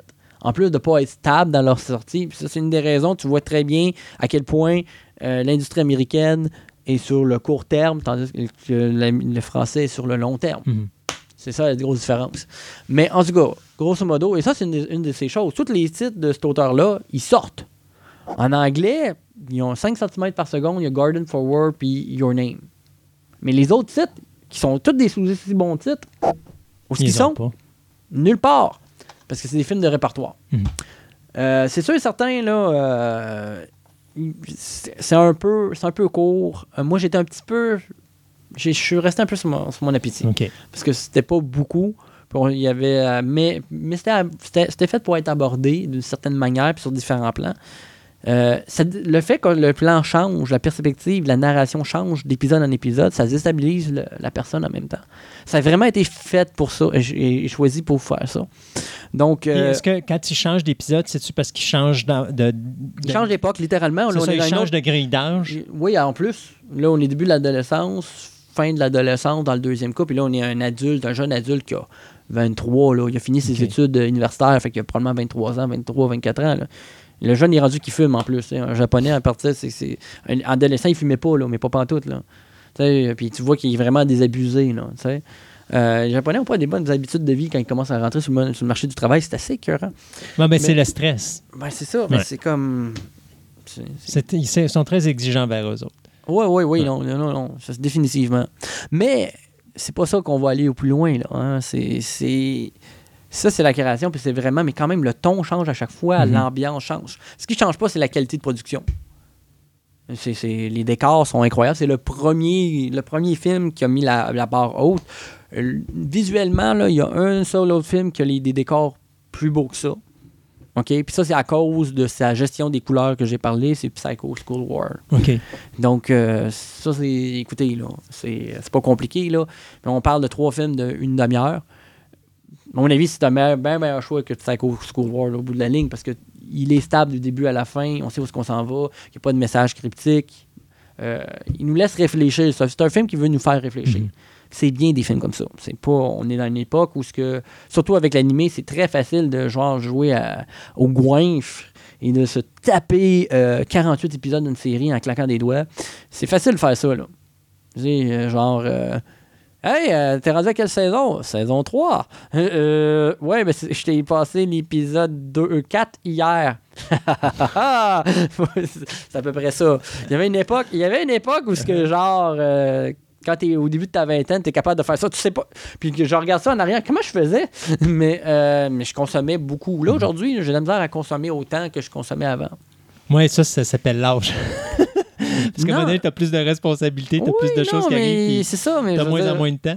j'ai pas plus de responsabilités, c'est ça Ah que non? je me pose comme question. Ah ben Qu'est-ce que je faisais? Hmm. Mais euh, pour consommer autant. Mais c'est parce qu'aujourd'hui, tout cas, tu sais, puis il y a beaucoup. euh, ça, c'est le gros problème avec, c'est que justement, encore une fois, on est dans la mémoire de deux ans et moins. C'est triste, là. Il y a des gens qui savent pas c'est quoi Code Geass, mais ça a été un gros hit des années 2000, ça, il y a dix, il y a dix ans passés. là. Donc, ouais, non, c'est- c'est c'est- c'est merveilleux pour ça. C'est un animé qui, qui va transcender. Ça doit être un. Connaissant, ben, si je me fie à Your Name, ça doit être un rythme assez lent. Euh, Donc, c'est- non? non, comme c'est séparé par demi-heure, le rythme est constant. OK. Your Name est beaucoup plus lent pour le début. J'ai regardé le début de Your Name, Mhm. puis je trouvais que ça prenait beaucoup de temps. Ouais, c'est ça, c'est beaucoup plus lent. Ben, il est plus, comment je pourrais dire, j'irais pas dire moralisateur, mais il est beaucoup plus axé sur l'histoire. Donc, à ce moment-là, on prend le temps de développer le personnage, Ben, de développer l'histoire, l'histoire. est là. Mais on veut montrer, une, on, veut, on, se, on, on on fixe sur la relation amoureuse. Ce qu'il y a alentour. Au début, on explique la relation amoureuse. Mhm. C'est le seul. Les autres, dans les autres, ils, vont, ils prennent 5 à 10 minutes parce que c'est des personnages secondaires qui sont, euh, qui, euh, dont l'histoire d'amour n'est pas aussi importante que la première qui a été au début. Ouais, c'est ça. Donc, puis tout est relié à la première histoire d'amour du début. Donc, le RIP change à chaque fois, mais il ne change pas tant que ça. Puis laquelle, en tout cas, grosso modo, là, vous voyez où ce que je veux en venir, là? C'est tout interrelié. Puis comme c'est ciblé, on n'y a pas de moment mort, même si c'est un, un RIP qui est, qui est lent. On savoure le moment, Mhm. puis on est comme, OK, c'est ça qui se passe. On essaie de comprendre ce qui se passe avec. Puis on nous l'explique au fur et à mesure. Contrairement à Psycho School que genre, on essaie de t'expliquer, parce que t'es encore dans une bouée en train de flotter dans l'océan après deux heures et demie. Puis qu'est-ce que j'ai écouté? Mais bon. Donc. euh, Dans le cas de 500 mètres par seconde, euh, 5 cm par seconde, pardon, les trois animés de 30 minutes sont sur le même DVD, je suppose. Le, le même Blu-ray, oui. D'ailleurs, euh, je vous conseille pas de l'écouter en, DVD. Vous n'avez aucune raison d'écouter un chef-d'œuvre de même en DVD. Encore, encore aujourd'hui, j'ai de la misère à comprendre pourquoi le monde achète encore des foutus DVD. Ben, j'ai arrêté d'acheter du, DVD. En réalité, j'ai pas passé au Blu-ray parce que j'étais écœuré. Parce que moi, j'étais de la génération qui a passé du bêta au VHS, du VHS au DVD. Puis, il m'a donné, quand tu t'es obligé de racheter à chaque fois tes collections, ça coûte de l'argent. Alors, il m'a donné, quand je suis arrivé au DVD, j'ai dit au diable, le Blu-ray. euh, je suis capable d'acheter un booster de signal qui va me donner une qualité quand même passablement. Moi, non, non, je ne dis pas de, je, je dis pas de racheter, OK? Définitivement, là, je ne, je ne demande pas de. Je vous conseille pas de racheter la série. Mais le Blu-ray est effectivement bon parce qu'aujourd'hui, avec les TV qui sont de plus en C'est plus ça, grandes, puis ça, prend- C'est- Je veux dire, pour les nouvelles sorties, Ouais. là, une sortie ancienne, là, je, je vais être d'accord avec vous. Si vous n'êtes pas fan de ce film-là, là, allez pas le racheter. Mais euh, les, tout ce qui est film au cinéma vaut la peine. Ce qui est série, télévision, ça vaut pas la peine d'upgrader. Mais les, les films, généralement, ça peut valoir la peine. Fait que s'il y a un film que vous aimez, oui, vous pouvez passer au Blu-ray. Une série télé qui n'a pas été faite en HD, ça vaut pas la peine. Mhm. Mais une série d'OVA, en tout cas, en règle générale, non, mais il y a des exceptions.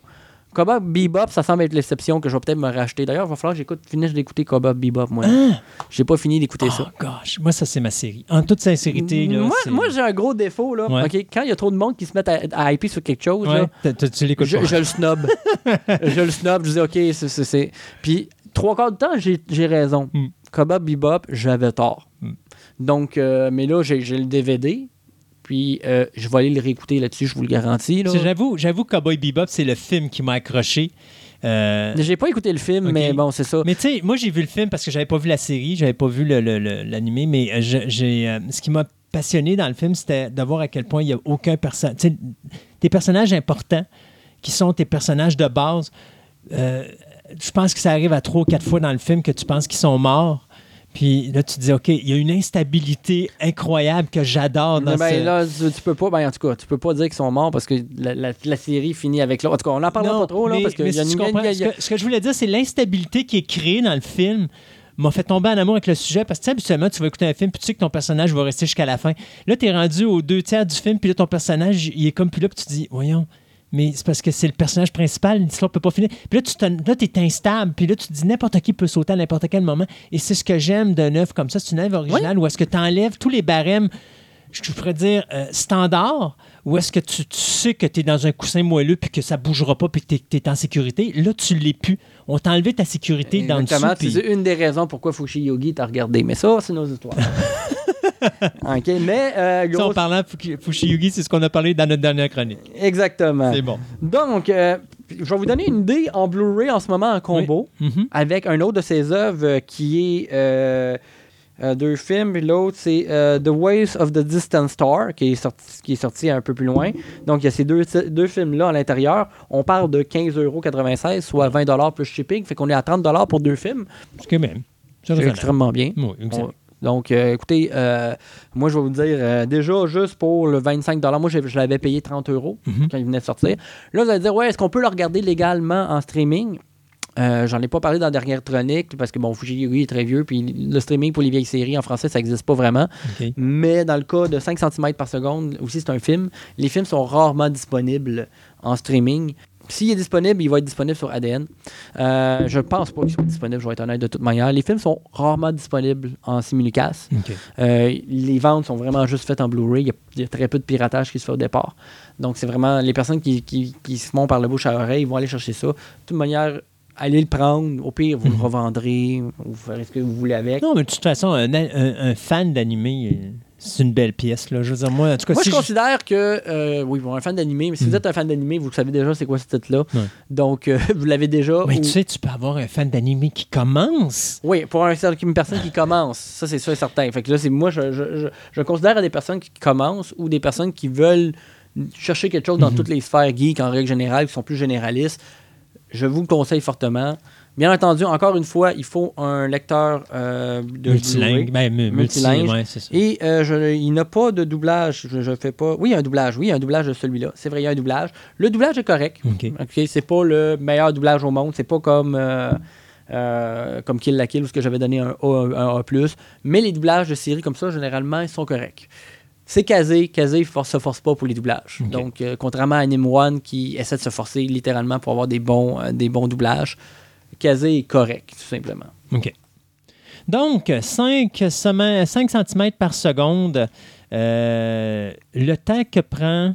Le pétale, le pétale de cerisier pour tomber sur le. Wow. Ou pour le voir. En tout cas, c'est quelque Mais je pense de- que. Je mais non, mais je pense que c'est important parce que je pense que ça dicte vraiment ce à quoi les gens Ben, doivent ça dit s'attendre. surtout à ce que la personnalité de la jeune demoiselle est et pourquoi la personne euh, est là au bout de la ligne. Donc, une œuvre très poétique d'animation japonaise. Définitivement une des œuvres les plus poétiques que j'ai vues euh, avec un beau petit message.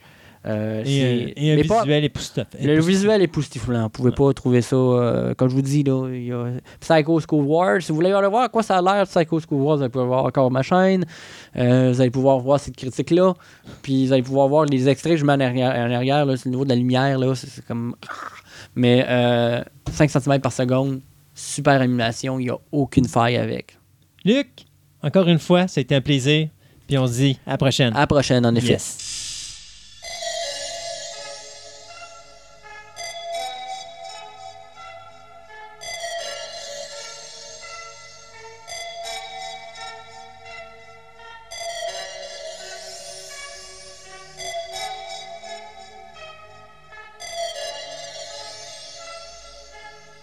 Dans notre section paranormale, parce qu'on peut, on sait pas où est-ce qu'on peut mettre ça, fait que mettons qu'on va la mettre dans le paranormal, puis Andréane, je crois que pour l'instant de peut-être deux chroniques, probablement peut-être trois, on va devenir des membres des Lone Gunmen dans la série The X-Files. C'est-à-dire qu'on va parler conspiration. Oh oui. Et donc, c'est pas vraiment une chronique paranormale conventionnelle comme les Lone Gunmen font jamais un épisode de The X-Files conventionnel. Exact. On va parler de conspiration et plus précisément de quoi tu vas nous parler aujourd'hui? De la théorie du complot qui- qu'on voit puis que les gens parlent, mais plus précisément des Illuminati et des francs-maçons. Alors aujourd'hui, on va commencer avec quoi? Les Illuminati? Exactement. On va partir du plus grand pour aller vers le plus petit. OK. Donc, les Illuminati, c'est vraiment là. euh, c'est juste quelques personnes au niveau du monde qui ont un pouvoir sur l'ensemble de la planète. Mais avant de parler des Illuminati, parlons de la fameuse théorie du complot. Qu'est-ce que c'est ça, la théorie du complot? En gros, c'est les gens qui essaient de créer un nouvel ordre mondial. C'est quand même relativement simple. C'est vraiment, on parle d'une domination planétaire ici, là, pas juste euh, des grands pays. Donc, c'est des gens qui sont bien placés Ah, quelque part puis qui décident de mettre de l'influence pour changer des choses. C'est exactement ça. Dans le fond, un peu au travers des, euh, des institutions démocratiques, entre parenthèses, au travers des institutions gouvernementales, au travers même de certains euh, régimes totalitaires ou non, tout ce qui est finalement politique ou genre d'influence, qui essaie de créer un nouvel ordre mondial pour atteindre certains buts que eux ont. Euh, le, le groupe le plus connu, c'est les Illuminati, bien sûr, euh, qui, eux, visent, bien sûr, à une domination du monde et à réaliser des plans de manière progressive à travers l'histoire. C'est-à-dire, c'est pas un objectif à court terme. Eux, c'est un objectif au niveau de dizaines et même de centaines d'années. Est-ce que, euh, je me rappelle du film euh, avec Tom Hanks euh, de David Code, c'était Oui, ça, hein? c'était les. Illuminati? Oui, Ange et Démon, puis euh, Da Vinci Code. Donc, les deux, c'est, ça touche... Puis d'ailleurs, si je me trompe pas, même dans National Treasure avec Nicolas, Nicolas Cage. c'est Illuminati, franc-maçon. Parce qu'on va voir que les deux se ressemblent beaucoup. Les Illuminati, je dirais que c'est une petite quantité de gens en haut des pyramides.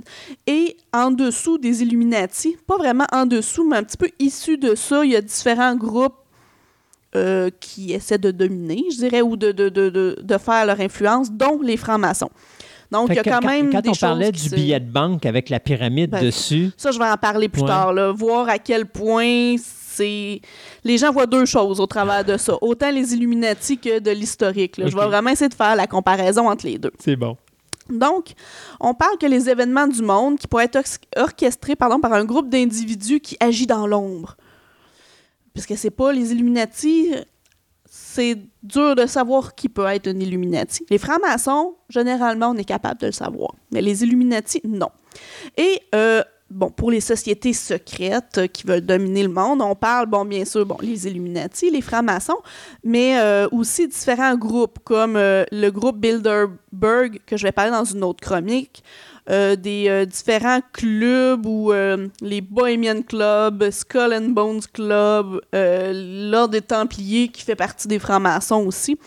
Donc, on voit qu'il y a quand même beaucoup de, de groupes qui essaient de dominer le monde. On finalement. essaie fina- finalement, tu as l'impression d'être dans une grande université américaine avec, comment qu'on appelle ça, non, les... les- Les, les- les différentes écoles, pas les Ben, écoles, c'est pas les mais écoles, les, mais, euh, les groupes alpha, bêta. Puis, exactement. euh, les confréries. les confréries, exact. Et, et, euh, au niveau historique, évidemment, c'est rarement des groupes, on va dire, de l'Afrique ou de l'Australie.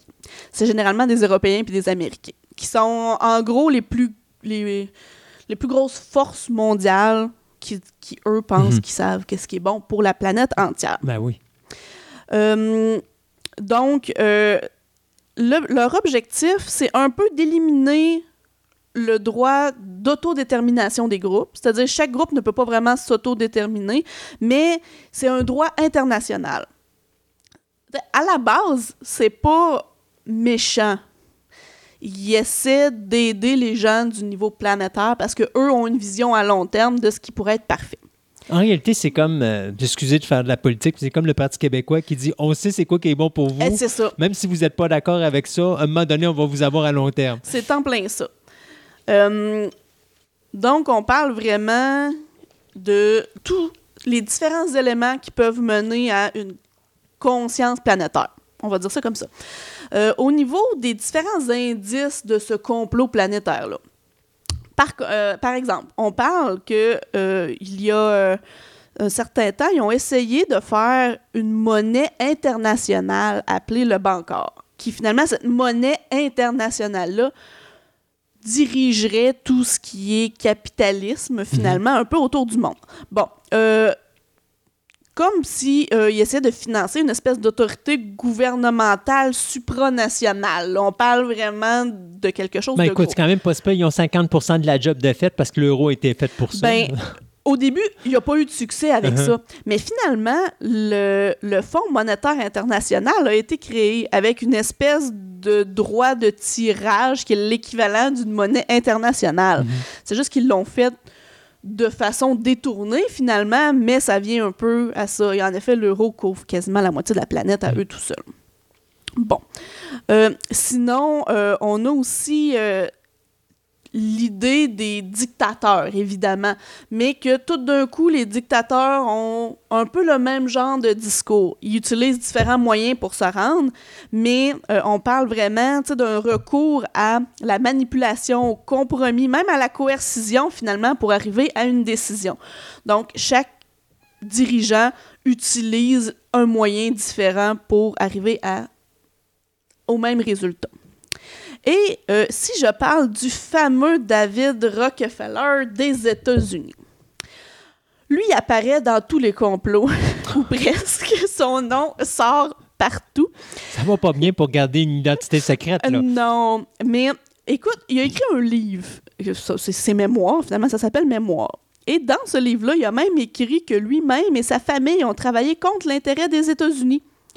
Il aurait d'autre part affirmé que le but finalement était de construire une souveraineté supranationale d'une élite intellectuelle et de banquiers mondiaux. Donc lui, il vient de vendre complètement la mèche, donc Ouais. il a dit oui, ça existe. Mais remarque, euh, je sais pas si c'est crédible d'un individu qui veut être un homme top secret puis qui appelle son livre Mémoire Mémoire. c'est en effet. C'est pas comme dire euh, mon, pré- mon prénom c'est David l'espion. Tout à fait. Mais lui est franc-maçon. Lui euh, fait partie du groupe Bilderberg que je vais parler aussi dans une autre chronique. Lui c'est vraiment Donc, affiché comme Ah tel. ouais, lui, c'est clair. Lui, il veut... Il a de l'argent, puis c'est ce qui est bon pour les gens. Bon. Donc ça, c'était vraiment la théorie du complot. Mais à l'intérieur de cette théorie-là, on a la théorie du complot des Illuminati, bien sûr. Mhm. Donc, le- le- le- la théorie conspirationniste des Illuminati euh, part un peu des Illuminés de Bavière. Bon, dans les années 1785, euh, où c'était vraiment une société de pensée. À la base, les Illuminati, c'est vraiment des gens illuminés qui savent ce qui est bon, qui comprennent à long terme qu'est-ce que c'est et qui essaient d'influencer les gens pour arriver à leur dessin. Attends une minute. Là, ce que tu me dis, c'est si quelqu'un considère que le rouge, c'est bon pour le monde, faut, ça y prend un certain délai entre le moment où il est persuadé que c'est bon pour le monde puis comprendre que c'est bon pour le monde, Mhm. avant, après ça, de dire aux gens, c'est bon pour vous autres, on va vous le transformer. Ouais. OK, Ben, c'est qu'il y a l'idée d'abord, mais il n'est pas sûr de l'idée. Il faut qu'il con- Ben, se convainque à long terme. Ben, c'est qu'ils faut- ils comprennent que, euh, plutôt pas, pas ils comprennent, mais selon eux, les changements pour qu'ils arrivent, ils peuvent pas être faits rapidement. OK. Il faut que ce soit à long terme. Tu sais, finalement, la fameuse théorie du si on veut qu'une idée soit acceptée, il faut faire croire au monde que ça vient d'eux autres. Exact. Puis pour ça, il faut que tu travailles longtemps, par en arrière, que tu Mhm. essaies d'imbriquer des idées finalement dans la tête des gens. Euh, le complot Illuminati et la théorie du complot franc-maçon se croisent à plusieurs effets du fait que les francs-maçons sont un peu issus des Illuminati. Euh, mais, donc, on parle vraiment d'infiltration de gouvernement. Entre autres, il serait la cause de révolution, il serait la cause de grands changements ou de, de, de batailles de guerre, de, de batailles de guerre, De- conflits résultats de mondiaux, guerre, ouais, oui, c'est ça. Donc, eux, il, serait, il y aurait assez de poids pour euh, finalement arriver en, en bout de tout ça.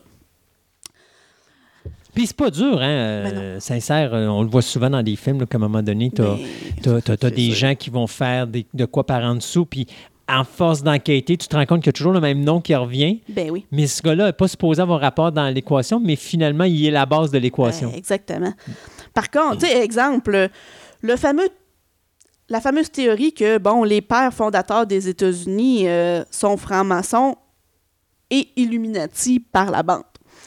Ça, c'est quelque chose qu'on a entendu que les films, qu'on voit ça partout. Entre autres, une preuve, entre parenthèses, est le grand saut des États-Unis, qui est sur le 1 donc ce qu'on parlait euh, tantôt où on voit une pyramide qui est tronquée avec l'œil en haut, avec différentes inscriptions tout le tour.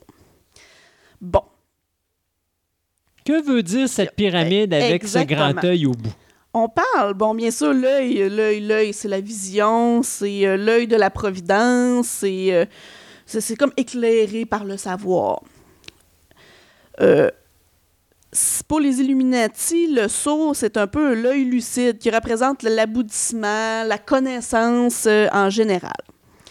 Bon, l'œil, selon les gens normaux, si je peux dire ça comme ça, ça représente tout simplement Dieu pendant la Renaissance. Pendant la Renaissance, Dieu était représenté finalement par un œil euh, La avec la vision lumière divine. comme ça. Exactement. Donc on a les deux euh, les deux visions. Ensuite, on a l'inscription en haut par-dessus qui, s'est- qui s'est écrit Annuit Sueptis. Là, c'est en. euh, c'est- moi, je pas c'est- du, euh, La- latin. C'est du latin, oui. Donc, euh, si je prends, si, si je suis Illuminati, pour moi, ça veut dire ce que nous entreprenons sera couronné de, de succès ou il approuve ce qui a été commencé finalement. On parle vraiment ce qui était un peu la maxime des Illuminati, c'est-à-dire que pour eux, leur vision à long terme, ils vont être couronnés de succès, ils n'ont pas le choix. Bon, sinon, euh, pour euh, les gens normaux, ben, c'est tout simplement la devise des États-Unis un peu qui est euh, pas tout ce qu'on fait, on est bon. Mhm. Bon, on se pète les bretelles. C'est pas ça. Bon, oui, mais bon, ça dépend. Ensuite, dans le bas, en dessous de la pyramide, il y a une autre écriture en latin qui est Novus Ordo Seclorum. Bon, ça, selon les Illuminati, c'est le nouvel ordre des siècles ou l'ère nouvelle d'ordre, ou le nouvel ordre Mhm. mondial, finalement.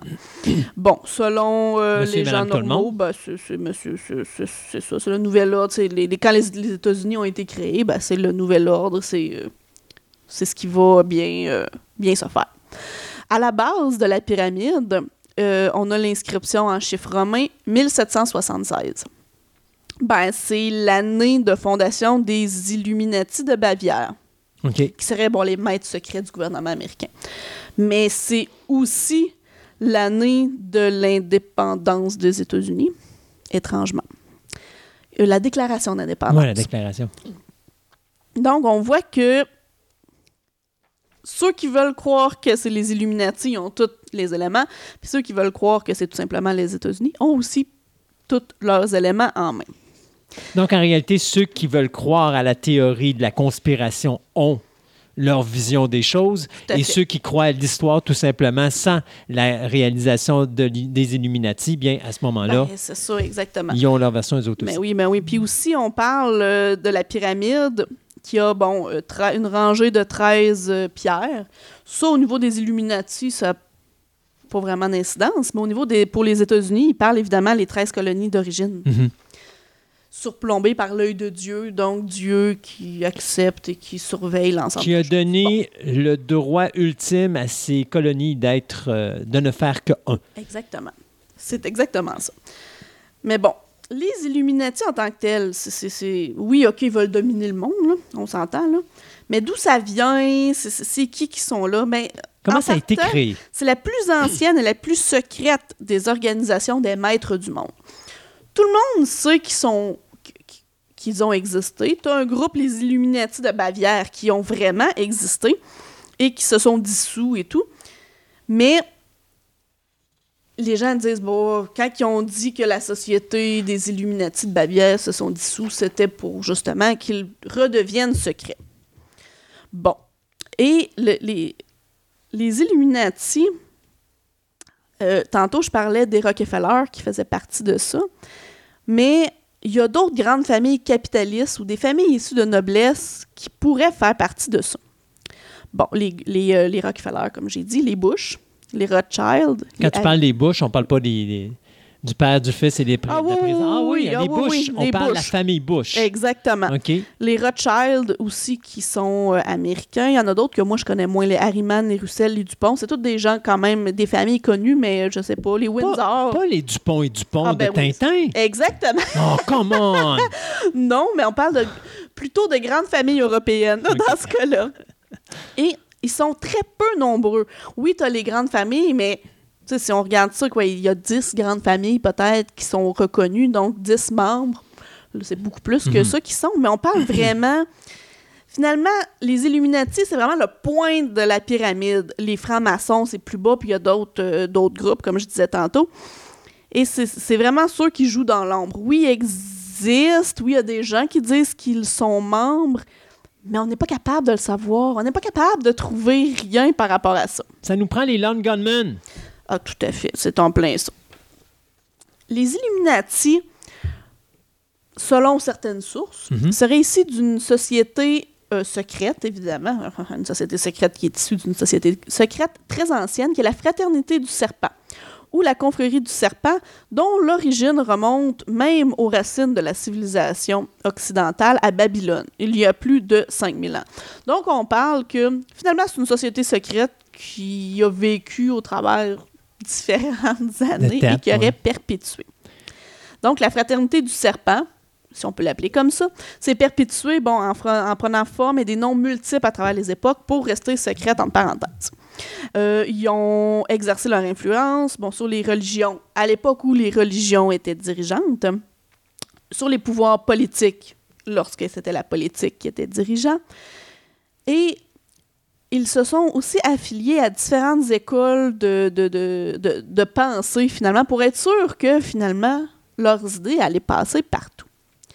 On parle bien sûr euh, de l'Église chrétienne, si on n'a pas le choix, des écoles babyloniennes, égyptiennes, grecques et même les mérovingiens, d'où le personnage mérovingien dans le film Matrix. Ils ont, ils ont, ils ont infiltré partout, on s'entend.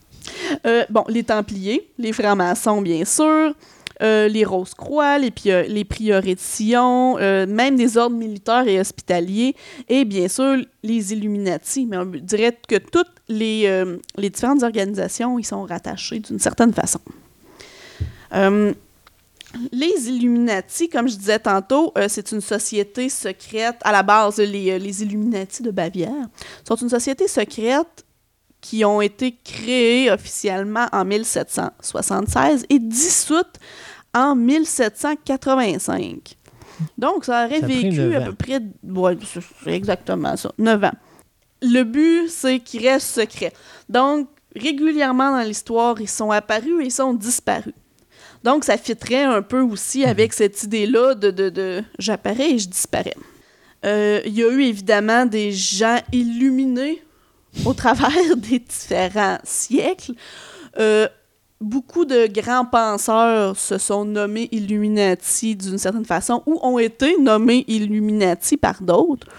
Bon, ça sert à rien d'en nommer euh, une tonne, euh, autant des plus vieux que les plus récents, mais comme quoi qu'on voit qu'au travers de l'histoire, c'est resté là, l'idée des Illuminati.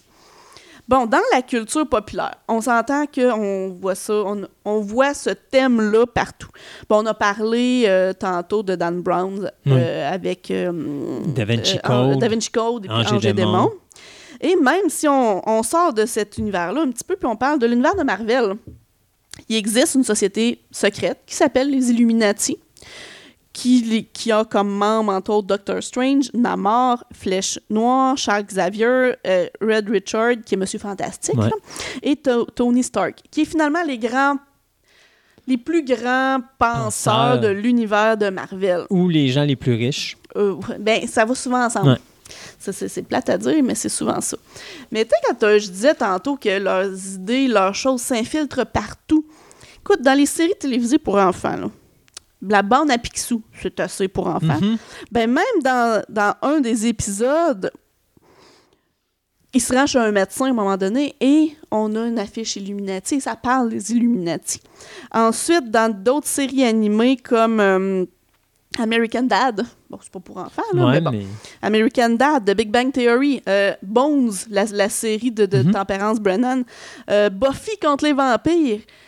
On parle des Illuminati partout. Là, ça, je parle de séries télévisées, puis je parle de, de, de, de, de BD, mais au cinéma, écoute, dans Tomb Raider, dans Ange et Démons, dans...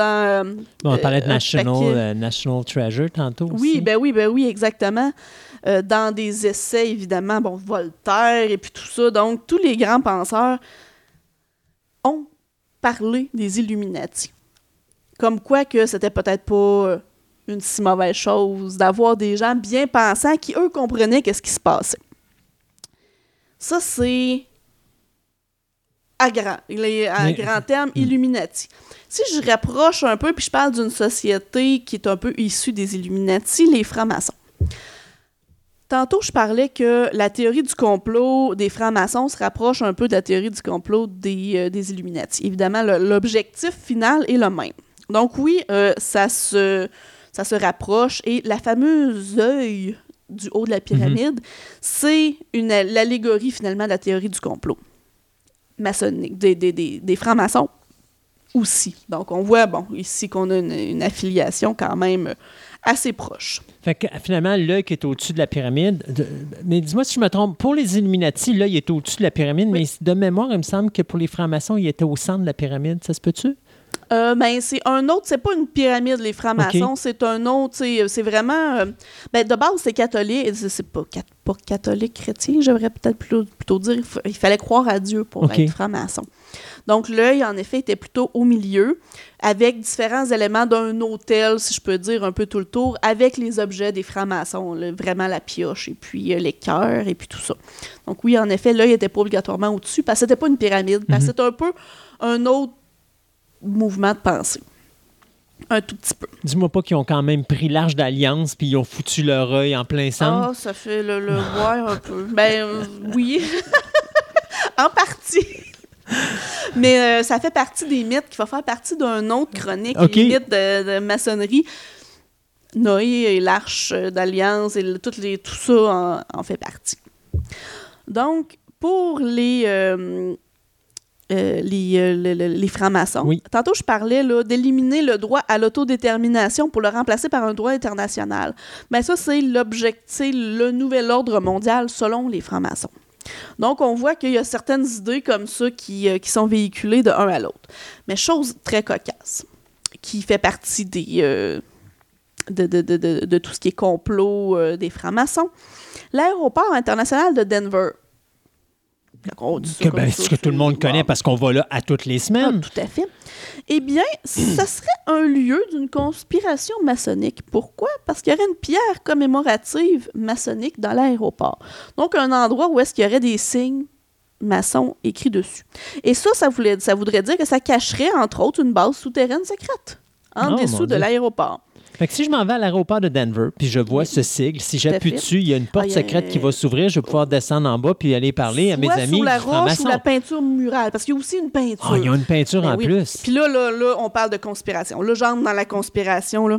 Et on dit que dans cet endroit-là, ce sous-sol-là, où est-ce que il y aurait euh, la base secrète, finalement, eh bien, il y aurait des esclaves humains qui travailleraient pour les francs-maçons, et bien sûr, dans le sous-sol de l'aéroport, euh, sous le contrôle des reptiliens. Pourquoi pas? Oh mon Dieu, oui, c'est vrai, parce qu'il y a une race extraterrestre Oui. qui s'appelle les reptiliens. Tout à fait.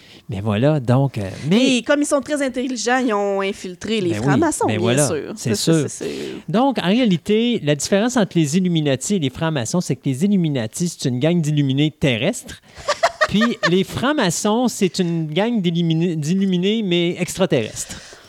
Ouais, en partie. Il y a beaucoup de gens terrestres aussi, mais Non, dans mais la théorie du complot mondial, euh, il y en a beaucoup qui ont associé les reptiliens aux francs-maçons. Bon, moi, je, je dirais que j'embarque un petit peu moins dans ça, personnellement, parce que oui, les francs-maçons existent. Je penserais pas qu'ils soient tous reptiliens. En tout cas, si oui, il y en a une méchante gang. Quand on parle de reptiliens, est-ce qu'on peut penser à la série télé V?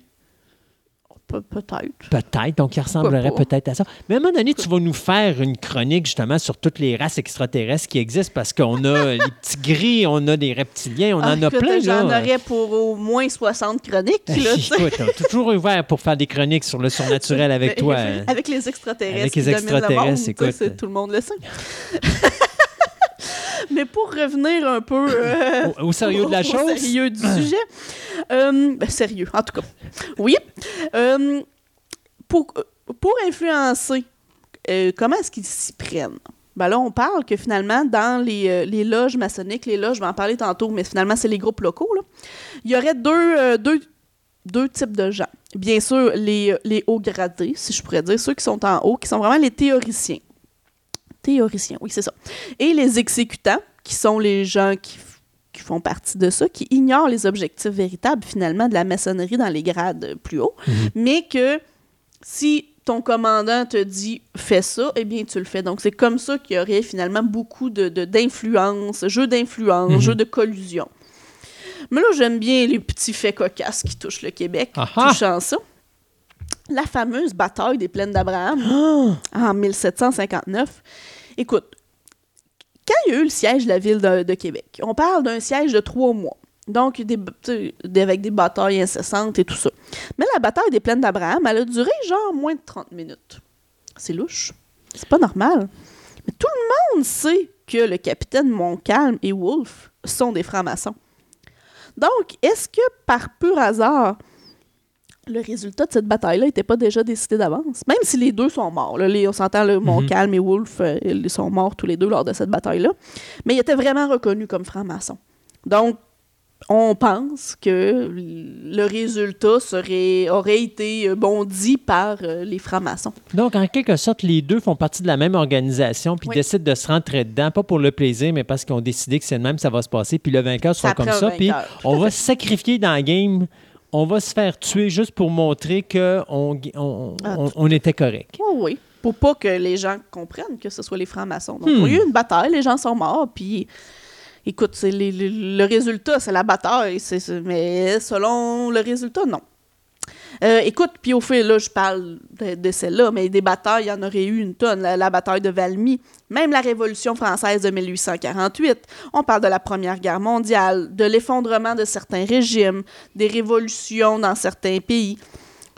Tout ça serait issu de- des différentes allégations, du finalement du complot mondial des maçons.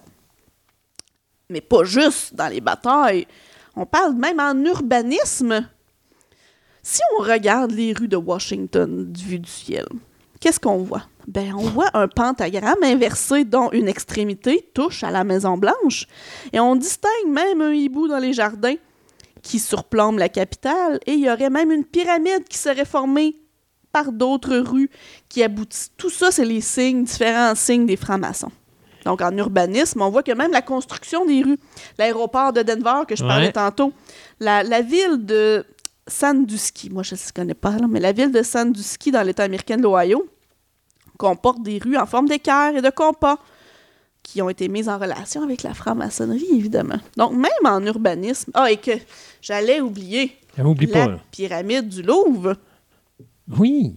Hein? Hey. La fameuse pyramide du Louvre fait partie aussi des divers monuments qui, qui pourraient être euh, d'origine Ouais, euh, franc-maçon. Et même l'emblème des Nations Unies. L'emblème des Nations Unies a 33 segments qui se rejoignent. Mais, genre, je parle des rites un petit peu plus loin, mais ça, ça se rapproche au rite écossais ancien et accepté, qui est un rite, comme je disais, que je vais parler euh, tantôt, avec ses 33 étapes. Donc, ils sont infiltrés partout. Le Mais- complot. Avant qu'on saute à notre prochaine chronique, parce que honnêtement, on est arrivé à la limite de notre temps pour cette première partie, euh, ma question est. J'en ai pas. Mais là, regarde, ce qu'on va parler par ensuite, on va rentrer vraiment. Non, mais à un part, c'est. euh, tu peux voir n'importe quoi là-dedans. là. Ah, je veux dire, n'importe quoi. quoi. qui va regarder une carte, qui va s'imaginer. C'est comme quand tu regardes des nuages. Est-ce que les nuages sont faits par les francs-maçons également? En partie, moi, je pense. Moi, je pense aussi, surtout si les reptiliens sont en arrière Ah, ben de oui, ça. eux autres, on le sait.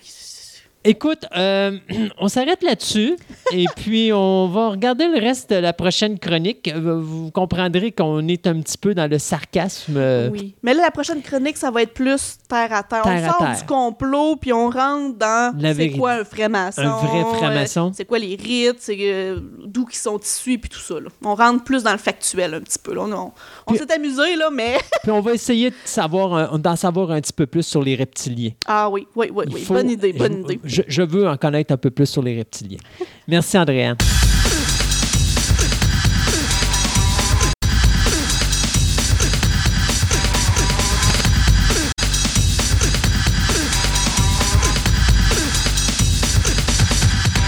Ce segment de nouvelles vous est présenté par TPM OB et Collection. Vous êtes à la recherche de cartes de sport, de timbres, de monnaies, de cartes Magic, de figurines, de comic book, voire même des cartes Pokémon. Voici l'endroit idéal pour nourrir toutes vos passions. TPM OB et Collection, maintenant réunis à un seul endroit à Québec, soit au centre commercial de Fleur de Lys, 550 boulevard Wilfrid Amel, Québec, ou allez visiter leur site web à boutique-tpm.com.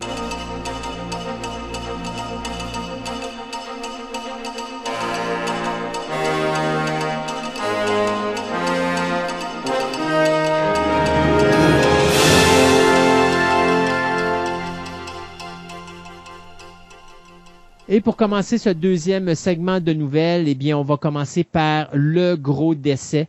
Euh, le décès de l'acteur Sean Connery, l'acteur écossais qui est décédé la journée de l'Halloween, soit le 31 Ouais. octobre, euh, à l'âge de 90 ans. Je lisais un article, euh, son épouse qui disait qu'il avait il souffrait de démence depuis euh, quelque temps, et puis finalement, c'est peut-être ça qui serait euh, la cause première de son décès. Lui qui est mort supposément dans son sommeil paisiblement.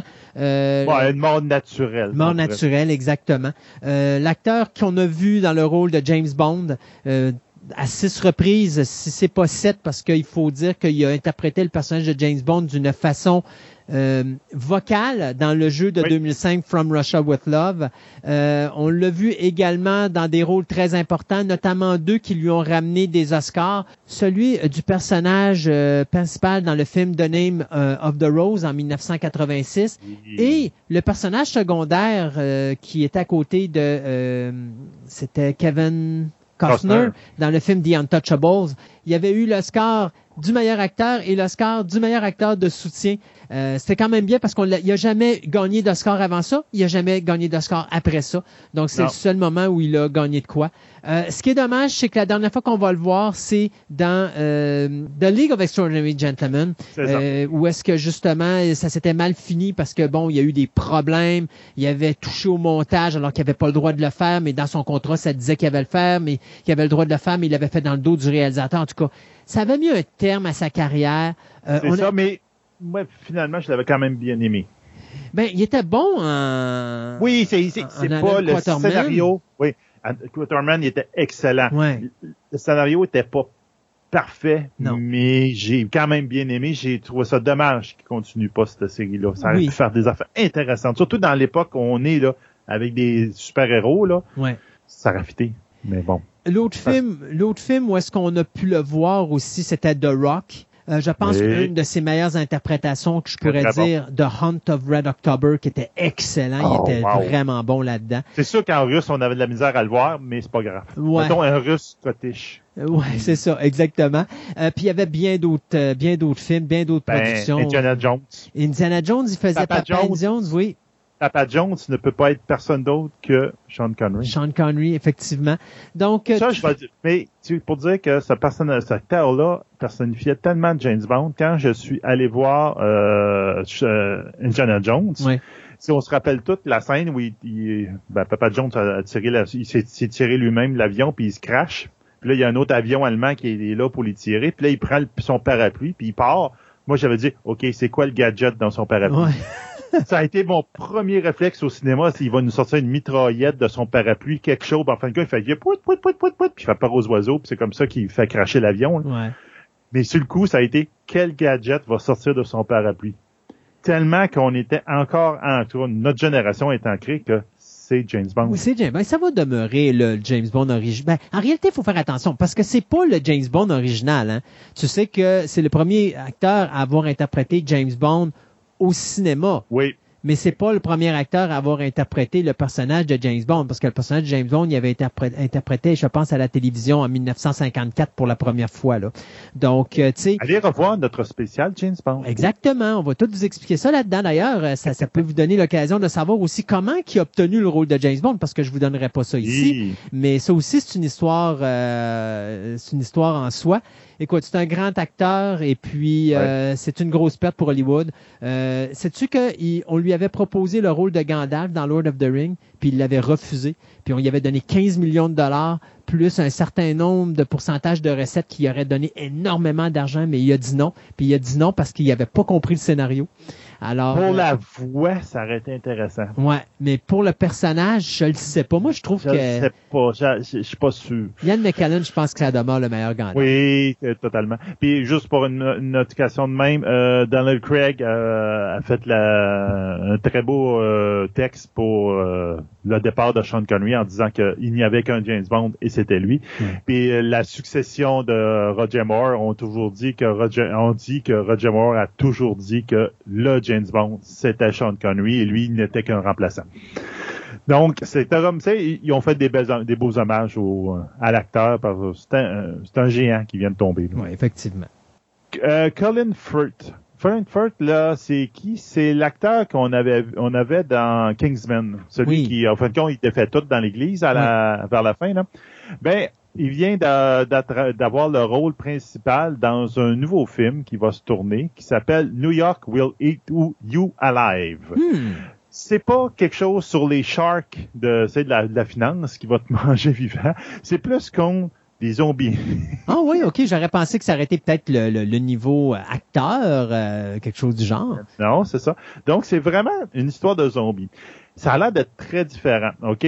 C'est basé sur, à la base, sur un webcomic qui est fait par Gia Heibo, qui raconte l'histoire euh, d'une ville où un cercueil avec un ancien cercueil empoisonné, disent plus ou moins euh, quoi, qui empoisonne justement l'eau de la ville et chaque personne qui boit de l'eau de la ville donc se transforme en zombie.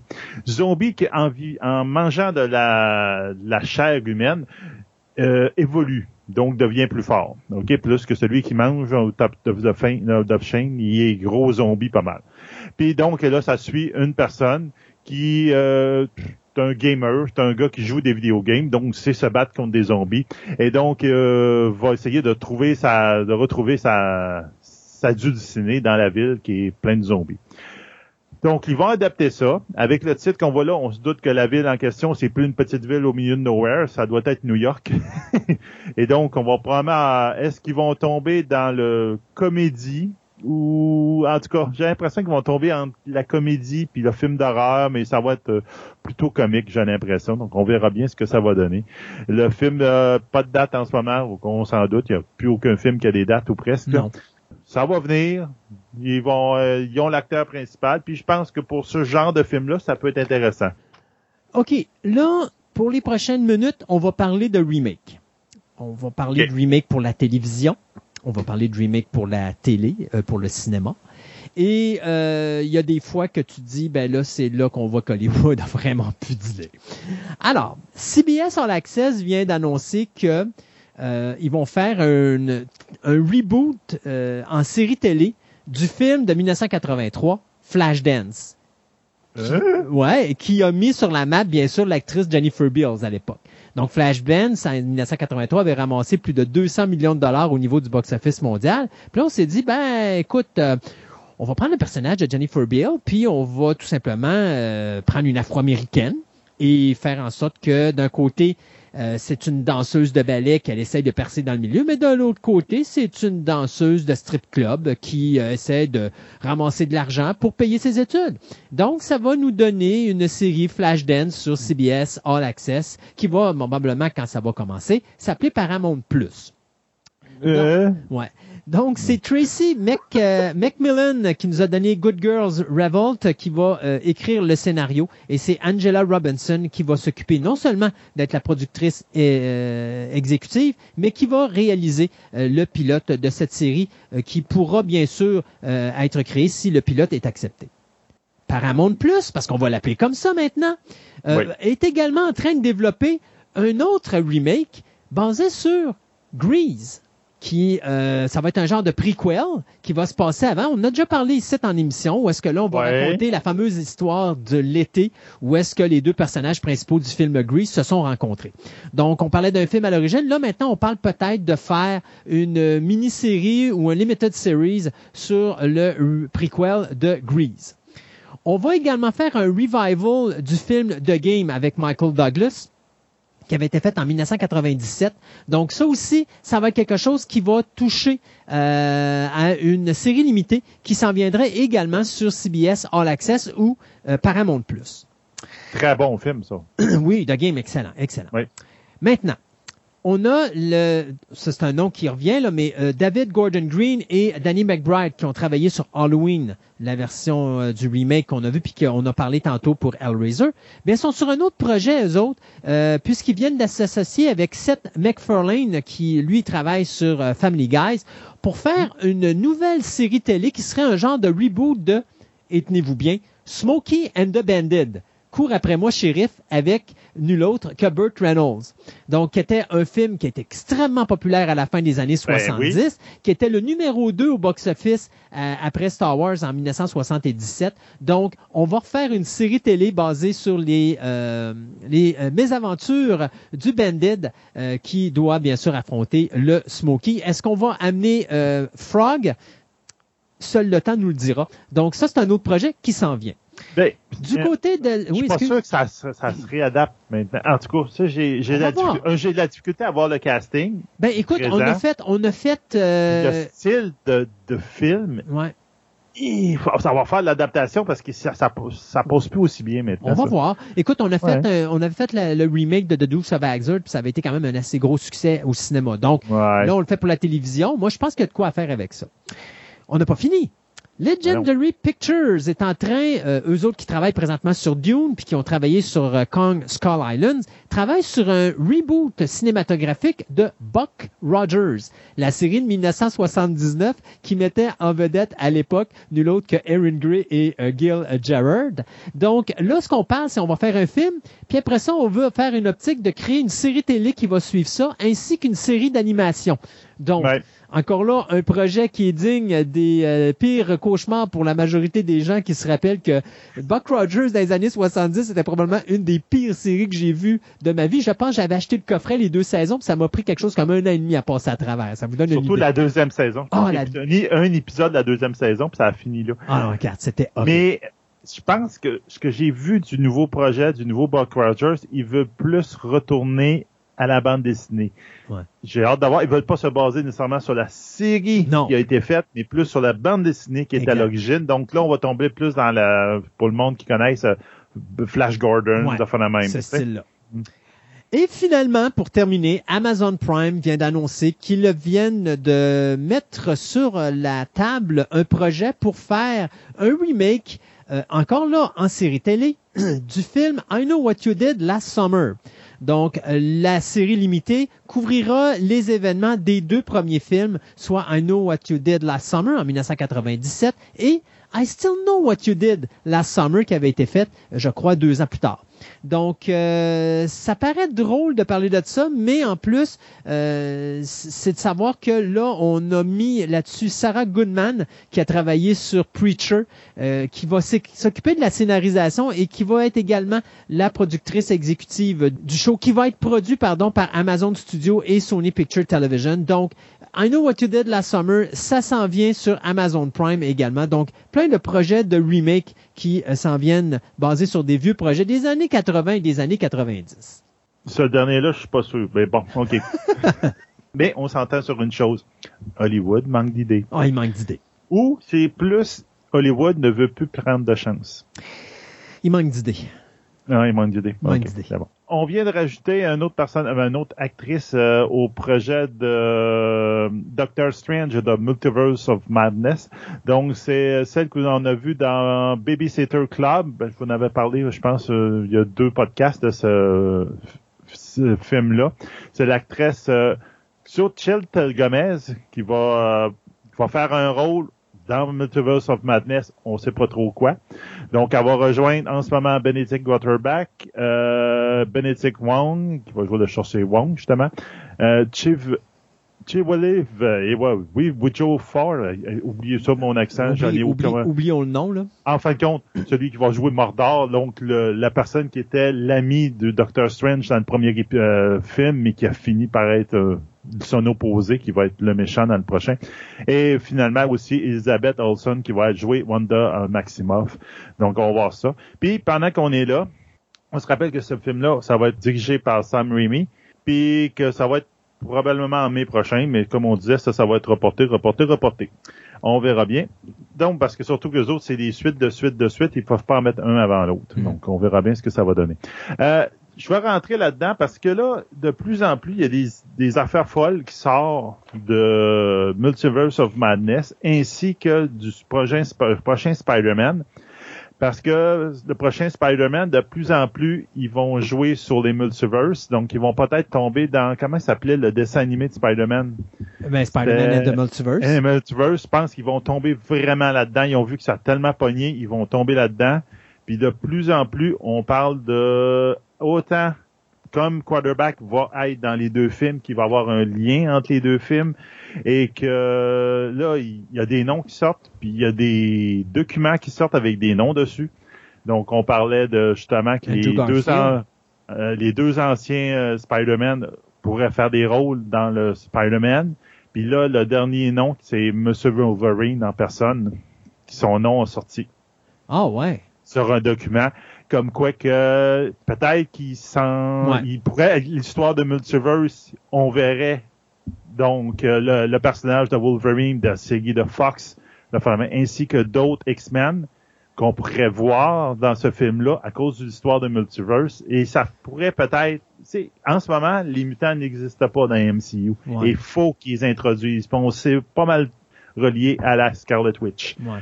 Donc peut-être que ça va avoir rapport, ils vont peut-être l'utiliser ça sans pour dire sans qu'on amène les personnages dans cet univers-ci. Ouais. Tu sais, on s'entend, euh, Hugh Jackman ne veut plus jouer. euh, Non, mais il n'y a pas juste ça. De toute façon, je l'ai dit, je le redis. Quand que Disney vont refaire les X-Men, ils vont starter à zéro. Oui.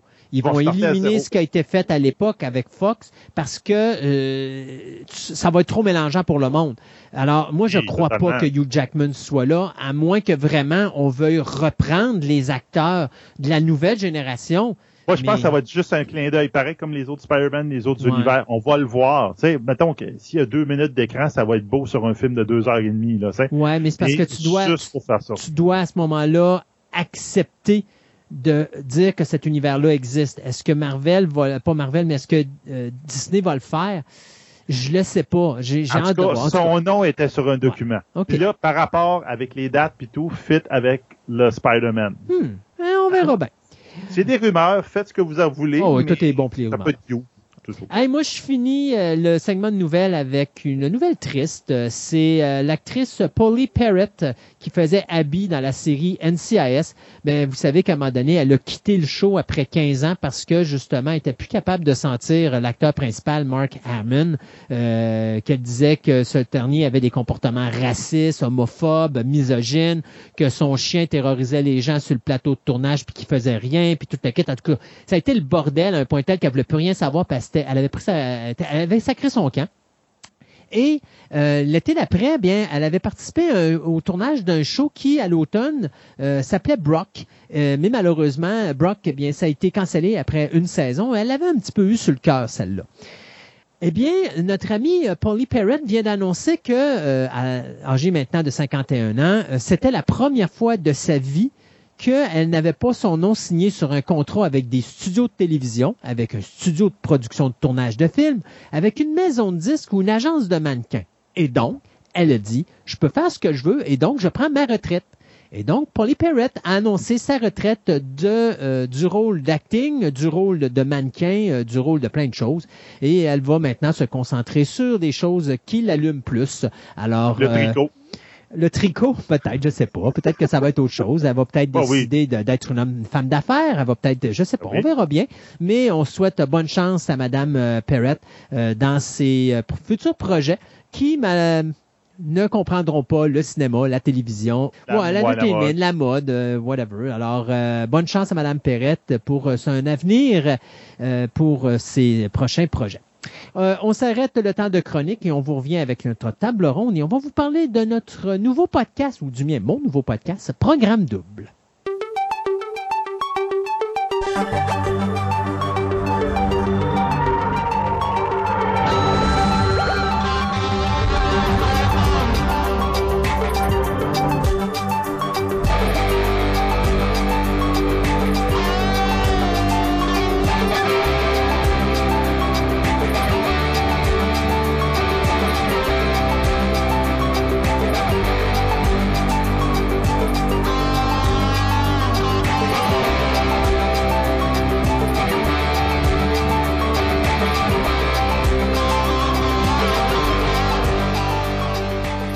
Alors, Sébastien, aujourd'hui, dans notre chronique science, dis-moi si je me trompe, mais on va parler de Monsieur Patate qui, grâce à sa mémoire atomique, va créer un voilier solaire à la Deep Space Nine.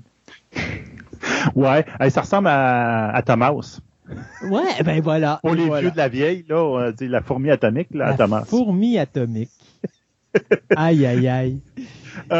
Donc, euh, oui, ben, c'est à peu près ça, pas dans cet ordre-là, puis pas tout à fait dans le même contexte. Mais on va parler un peu de ça. Donc, on va commencer par Light Sail 2, donc en fin de compte, qui est une voile solaire qui a été envoyée en orbite le 24 juillet 2019 par la compagnie euh, Planetary Society, qui est la plus grande compagnie euh, sans profit euh, au monde pour l'exploration spatiale. Tu veux dire quoi, une compagnie sans profit? Ça veut dire qu'ils n'ont non leur- lucratif. à but non lucratif. C'est comme c'est un OBSL, on pourrait dire. C'est donc leur but, c'est pas de faire des profits, de faire de l'argent. C'est quand même euh, très ambitieux pour eux autres. Donc, le, le but, c'est d'envoyer des, voiles, des voiliers dans l'espace. envoyé dans l'espace. Donc, euh, euh, ils ont déjà fait un essai en 2005. Ils avaient envoyé Cosmos 1. Ils avaient essayé d'envoyer Cosmos 1, mais il n'a jamais décollé de- du pad. Donc, la fusée a pouit, pouit, pouit, à rester au sol. Ça va pas bien dans ce temps-là. Non, ça va pas aller à ce moment-là. Quand tu vas envoyer quelque chose en orbite, il faut au moins que la fusée décolle. Ouais. Donc, en 2015, ils ont fait le deuxième essai qui s'appelle Light Sail 1, que là, ils ont finalement envoyé en orbite. Et le 24 juillet 2019, ça a été Light Sail 2 qui ont envoyé en orbite.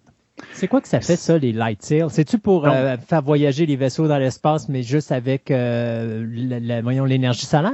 Oui, carrément ça. Donc, le principe étant que, ben, selon la théorie d'Einstein, les photons ont quasiment aucune masse, mais il ils voyagent justement à la, vi- à la vitesse de la lumière. C'est comme ça que euh, Einstein avait résolu un peu son problème de la théorie de relativité. Il dit, si les photons existent, ben, s'ils voyagent à la vitesse de la lumière, si t'as pas le choix, ils ont presque pas de masse. Donc, c'est comme si les photons, que tu mettais ta main devant une lampe, ben, les- la lumière frapperait ta main et il la pousserait un petit peu. OK. OK? On s'entend que c'est. Euh, vous sentirez jamais de pousser en dessous de votre lumière, là. Donc, c'est vraiment subtil. Mais, théoriquement, c'est possible. OK? Donc, les autres, ce qu'ils ont envoyé, Light Sail 2, c'est un très, très, très, très petit satellite. Alors, Imaginez-vous ça. Mais qu'il y a quatre voiles triangulaires qui sont déployées. Donc, quand il arrive en orbite, il fait poup, poup, poup. Donc, il y a quatre voiles triangulaires, qui- quatre euh, voiles triangulaires Mhm. qui sont euh, déployées, qui donnent un grand carré, donc au final, de 32 mètres carrés ou encore 340 pieds carrés. Wow. OK? Donc, c'est quand même assez grand. Le but étant qu'ils orientent cette voile-là vers le Soleil, puis ils espèrent qu'il va y avoir assez de pho- photons qui vont le pousser. Leur test était juste de voir est-ce que c'est faisable. OK? Donc, ils ont fait ça et ce qu'ils ont noté, ils ont noté que le voilier, leur Light Sail 2, a augmenté d'orbite. Donc, il s'est déplacé plus loin de la Terre. Donc, ils ont prouvé que oui, ça se fait. Donc, Donc- ce que tu es en train de me dire, c'est que dans Deep Space Nine, puis je faisais une blague tantôt, mais c'est pas vraiment une blague, là, dans Deep Space Nine, il y a un épisode où Cisco s'en va dans l'espace puis il prend un vieux véhicule qui est armé de euh, voiles solaires qui finalement font en sorte que c'est l'énergie, euh, il, prend, il prend son énergie du soleil. Euh, sauf que ça va bien quand le soleil est là, mais c'est parce que plus tu t'éloignes du système solaire, puis plus moins tu as d'énergie. Oui, c'est ça. C'est le problème de cette euh, technologie-là. C'est que c'est des plus que tu t'éloignes du soleil, moins a de photons, moins que ta voile accélère. Mais tant et aussi longtemps que tu as des photons qui frappent sur ta voile, tu vas prendre du momentum. Donc, ton accélération, on s'entend, va être ridicule parce qu'elle va être très, très lente. Mais la vitesse que tu peux atteindre va être supérieure à tout ce qu'on peut faire présentement comme navire euh, spatial. Donc, c'est parfait pour lancer un vaisseau en direction d'une autre galaxie. Oui. Puis après ça, très- ben, c'est ça. Après ça, c'est ça, ça va, prendre un petit bout de temps à accélérer, mais au bout, tu sais, on pourrait dire que peut-être ton premier six mois, ça va te prendre ça pour te rendre jusqu'à mars, mais après ça, plus en plus que tu vas aller loin, plus en plus que tu vas être vite, puis la même. Ouais. Mais à un moment donné, tu vas arrêter de prendre l'accélération parce que le soleil va commencer à être trop loin. Mais t'es dans le vide, il n'y a pas de friction, donc euh, une fois que ton momentum est parti, là, Il n'y a rien qui t'arrête. Puis en plus, ben, euh, tu, je suppose qu'ils peuvent trouver une manière de ralentir lorsque tu vas pogner le soleil de la prochaine galaxie. Ben, c'est ça, à la limite, tu vires de bord, puis là, tu utilises les photons pour te ralentir à ce moment-là. Donc, ça, va- ça sera, on verra bien. Donc, euh, c'est l'idée qu'en ce moment, c'est des, très, des satellites très petits qui pèsent pas beaucoup, donc il n'y a pas beaucoup de poids à déplacer, avec des très grandes voiles, qu'à partir de là, tu es capable de faire quelque chose. Donc, ils ont prouvé que leur système fonctionne. Mhm. Donc, leur idée, leur prochaine étape est probablement de construire des voiles encore plus grandes pour pouvoir aller un petit peu plus vite puis un peu plus loin. si, mettons, ils utilisent un véhicule avec juste une source d'énergie pour l'envoyer en direction du soleil, puis se servir de cette énergie-là pour après ça, comme le dévier, puis le renvoyer plus loin. Mais plus il se rapproche du soleil, plus normalement tu as de force pour envoyer le véhicule dans l'espace. Oui, mais c'est peut-être la dé- oui, ça peut se faire, mais c'est la dépense d'énergie pour te rendre au soleil, c'est pas nécessairement super. Euh, c'est un côté d'énergie, c'est pas terrible. C'est sûr. Mais bon, donc là, ça va être intéressant comme projet. C'est surtout que c'est but non lucratif, donc c'est vraiment, tu sais, je te dirais qu'ils font des expériences que la NASA ne font pas. Mhm. Moi, je trouve ça super intéressant. Donc, on verra bien ce que ça va donner. Mais il y a, c'est, c'est pas les, la seule, les seuls qui s'intéressent à quelque chose de même. Il y a The Breakthrough Starshot, qui est un autre projet, que là, que le but est d'envoyer eux autres une voile solaire, mais Alpha Centauri. Donc, eux autres, ils se sont donné un but. Ils disent, non, non, on va en construire une, puis on va l'envoyer à telle place pour aller dire des coucous au Centauri. Euh, le, eux autres, contrairement à l'autre qui est un projet sans lucratif, etc. Lui, c'est un super euh, millionnaire, euh, billionnaire russe qui, euh, il fournit de l'argent pour ce projet-là. Lui, il dit, il y a trop d'argent, puis il veut mettre sa marque dans l'univers. La différence avec ça, c'est que, oui, il va utiliser le soleil, mais en plus, il va utiliser un système de laser qui va envoyer des photons concentrés sur la voile et qui donc il va lui donner comme une propulsion. Donc il va pas juste se baser sur le soleil. Donc c'est quand même intéressant. Ce qui va lui permettre, en théorie, selon les calculs que les, messieurs de cette compagnie-là ont fait, qui va lui permettre d'atteindre la vélocité de 60 000 km à la seconde, ou encore 3, 37 282 000 à l'heure, 1000 à la seconde, excusez, soit 20% de la vitesse de la lumière. C'est-à-dire que comme Alpha Centauri est à 4.37 la- années-lumière, ça veut dire que ça devrait y prendre à peu près 20 ans pour s'y rendre. Hmm. Donc, c'est un projet ambitieux, ça aussi. On va voir. Il va être capable d'envoyer, comme en fin de compte, une sonde en 20 ans à Alpha Centauri avec ce projet-là.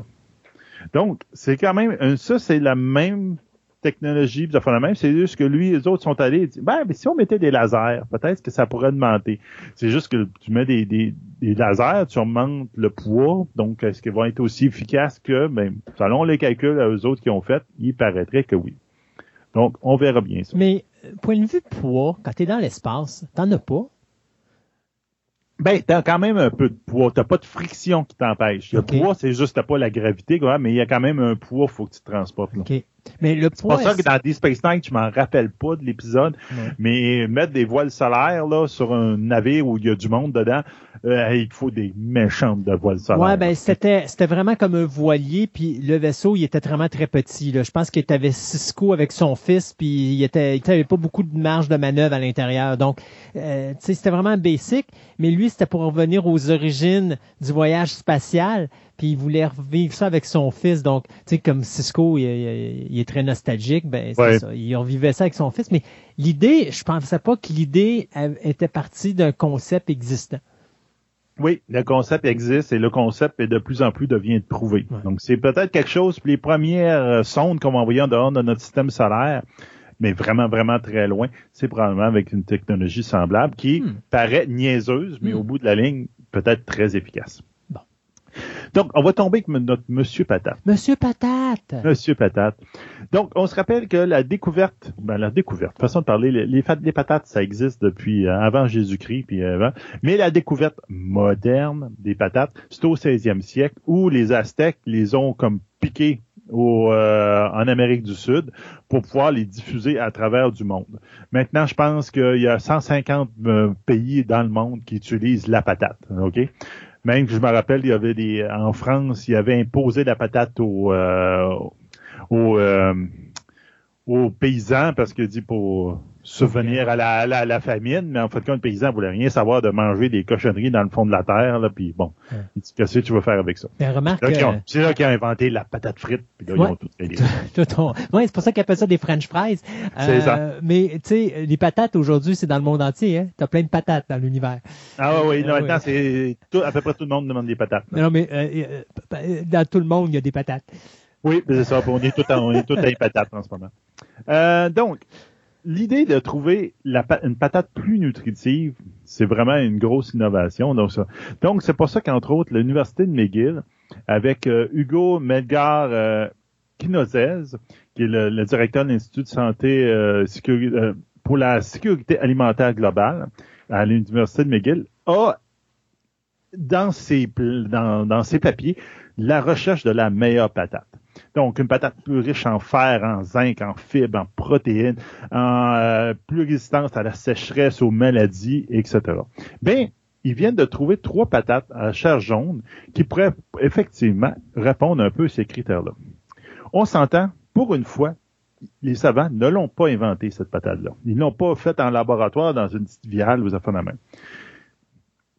Donc, les patates, la- la- c'est des patates de la terre de euh, Dorada, euh, Ocarina et de Suatpa, c'est comme ça qu'ils s'appellent les trois patates, qui poussent depuis des millénaires déjà dans la cordillère des Andes. Des montagnes, justement, d'où vient la fameuse patate.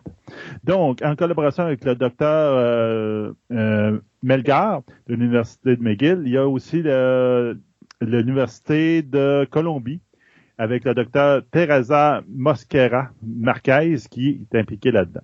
Donc, eux autres, le but, c'est de justement de travailler main dans la main avec les Premières Nations andi- d'Andine, donc ceux des Andes, pour pouvoir les soutenir financièrement, pour pouvoir développer des nouvelles patates.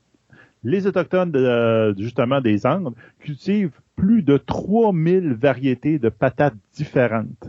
Puis eux autres, c'est vraiment, c'est c'est leur base de nourriture. Puis eux autres, depuis longtemps, il y en a qui se sont développés par naturellement de différentes variétés. Donc, pourquoi il y en a 3000 puis pourquoi qu'on en a 10 sur nos, nos tablettes? Ben, c'est justement, c'est parce qu'il y a des, des compagnies qui disent, bah, ben, celle-là est rentable, celle-là est moins rentable, puis on la prend, puis on la prend pas. Donc, déjà là, après, après la découverte de ces trois patates-là particulières, euh, il y a à peu près 16% de la, des terres dédiées à la culture de la patate de la chair, à, à chair jaune, donc les, les patates jaunes, en Colombie, qui ont, ces trois patates-là ont remplacé 16% de la production. Donc, tu vois qu'il y a quand même un gros intérêt. c'est ils vont être super intéressantes, mais leur but de ces deux universitaires-là, des deux universités-là, c'est de pas prendre la recette puis de l'envoyer dans une grosse compagnie, puis dire Hey, euh, plantez ça dans le grandeur du monde, puis ça va être correct. Non, ils veulent redonner aux indigènes du coin et dit la possibilité d'améliorer leur situation avec ces patates-là. Donc, ils veulent d'avoir un, mettons, éco-responsable ou euh, le faire aussi de, redonner aux suivants, de dire, garde, c'est eux autres qui, qui l'élèvent, qui l'ont depuis longtemps, il faudrait peut-être leur donner des, euh, des sous de ça. Donc, ils essaient de travailler autour de ça. Donc, on va probablement voir ces patates-là très bientôt dans nos tablettes, mais peut-être qu'ils vont être marqués comme... Euh, provenu, euh, produit à, dans et non pas produit euh, à Saint-Glinglin des Meumeux en arrière de chez vous. Mhm. Donc, on verra bien. On parle aussi de mémoire atomique. Qu'est-ce que la mémoire atomique? En fait, ben, le gros défi en informatique, c'est tout le temps de stocker de l'information. Je vous en parle souvent. Il y a tout le temps des moyens aussi farfelus les uns que les autres que les scientifiques essaient de trouver pour stocker de l'information. L'atome, et c'est la plus petite euh, particule, on pourrait dire, le, building block, le, bloc Lego de l'univers, donc avec quoi qu'on est construit. C'est la plus petite aussi entité dans laquelle on pourrait stocker des 1 puis des 0.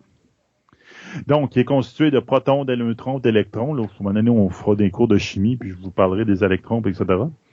Donc, l'idée que si on était capable de stocker d'informations dans, dans un atome, on serait mille fois plus petit pour la même quantité d'informations. Donc, vous prenez votre disque dur, qui est pas de 2 gigs ou ça de même maintenant, même du 5, 5 gigs, tu divises par 1000 son poids, puis tu auras la même capacité. Donc, c'est super intéressant, surtout qu'on devient beaucoup plus miniaturisé de plus en plus avec euh, les cellulaires, et etc. Donc, une équipe de physiciens hollandais de l'université de Radboud euh, ont trouvé un moyen de faire ça. Ça a, pas déjà été fait, mais là, on a trouvé un moyen qui pourrait être fait à température ambiante. Donc, en utilisant des atomes de cobalt, avec euh, placés individuellement sur une, couche de semi-conductrice de phosphore noir, on rentre pas dans les détails, il arrive à euh, aligner les, euh, qu'on pourrait dire, la cinétique des orbites. Un atome, c'est comme une planète. Donc, tu as le proton et les neutrons au centre, puis il y a l'électron qui tourne autour. Dans le passé, il avait été capable, avec l'électron, de la manière qui tourne, il était capable de stocker des 1 puis des 0, de l'aligner. Sauf qu'en faisant ça, il fallait qu'il le fasse à des températures de moins 200. Donc, ton diseur, oui, est mille fois plus petit, vous, tu le tiennes à une température de moins 200. Pas trop pratique, là. Alors que là, maintenant, c'est plus de la manière comment il tourne autour du proton qui arrive à changer puis à représenter des 1 puis des 0 avec ça.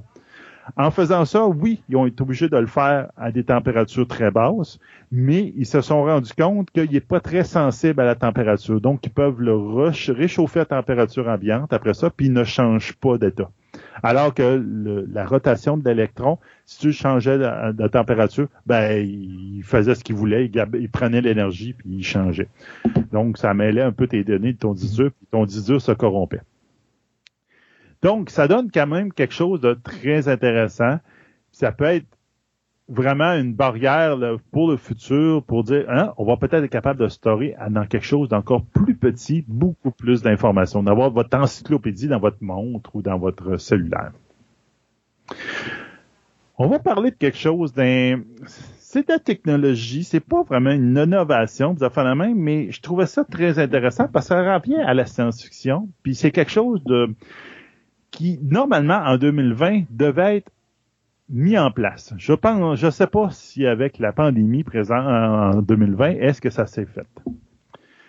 Donc, le crédit social des Chinois. Le quoi? Le crédit social. OK. OK. Est-ce que tu avais écouté la série Black Mirror? Pas encore. Pas encore.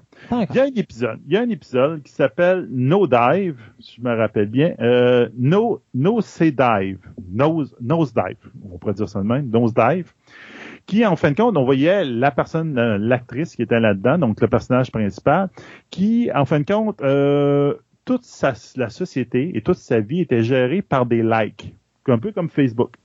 J'ai 15 000 likes, ou j'ai le droit d'aller prendre l'autobus pour me rendre à telle place, ça me coûte rien. Ah, j'ai en bas de 10 000 likes. Ah, je suis pas capable de prendre l'autobus. Il dit, je suis pas assez bonne pour être dans l'autobus, donc je vais être obligé de marcher cette fois-là. Donc, toute la société était basée là-dessus. Ben, les Chinois sont, là. je dirais même pas qu'ils sont quasiment là. Ils s'en vont là. Donc, ce qu'on va appeler le, euh, le crédit social. Qu'est-ce que ça va être? C'est qu'en fin de compte, ils vont mettre une infrastructure que présentement, en Chine, il y a 200 millions de caméras de vidéosurveillance partout. Ça en fait du, du fait de la caméra. Nous autres, on a, on a trois, quatre dans, dans, les rues, là, puis on se plaint de la vie privée, mais eux autres, ils n'ont rien à dire. Là, si t'es pas, t'es pas d'accord, en prison. Donc, euh, avec ces affaires, ils vont faire de la reconnaissance faciale. OK?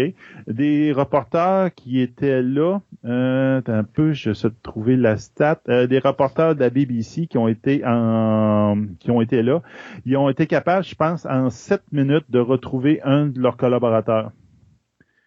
Il y a un de leurs collaborateurs qui se promenait à quelque part dans la ville, puis ils ont dit, garde, essayez de le, essayez de le trouver. Clac, clac, en sept minutes, ils savaient où il était. Wow avec ça. Donc, Mais on s'en va vers ça. Hein. même ici, aux États-Unis, euh, c'est débile. Là. Pensons euh, l'attentat terroriste là, pour le, le, marathon de c'est le marathon de Boston, je pense. Oui. Ils, ont, ils, ont, trouvé toute l'action très rapidement parce que justement, ils ont toutes les caméras, ils étaient capables de voir qu'est-ce qui s'était passé. Et en plus, ils prenaient les vidéos que le monde prenait de leur sel, ils étaient capables de, les passer dans des algorithmes pour pouvoir identifier les choses. Donc, c'est assez impressionnant. Mais là, les, autres, les Chinois sont, un, un petit peu capotés. Euh, ben, c'est un pays communiste, un des rares pays communistes qui reste encore au monde, là, ben, un des grands pays communistes. Donc, euh, ils sont rendus assez loin. Donc, qu'est-ce qu'ils ont, ils ont fait? Avec ça? Donc, ils peuvent reconnaître le facial. Donc, là, ce qu'ils vont faire, ils vont, ils instaurent.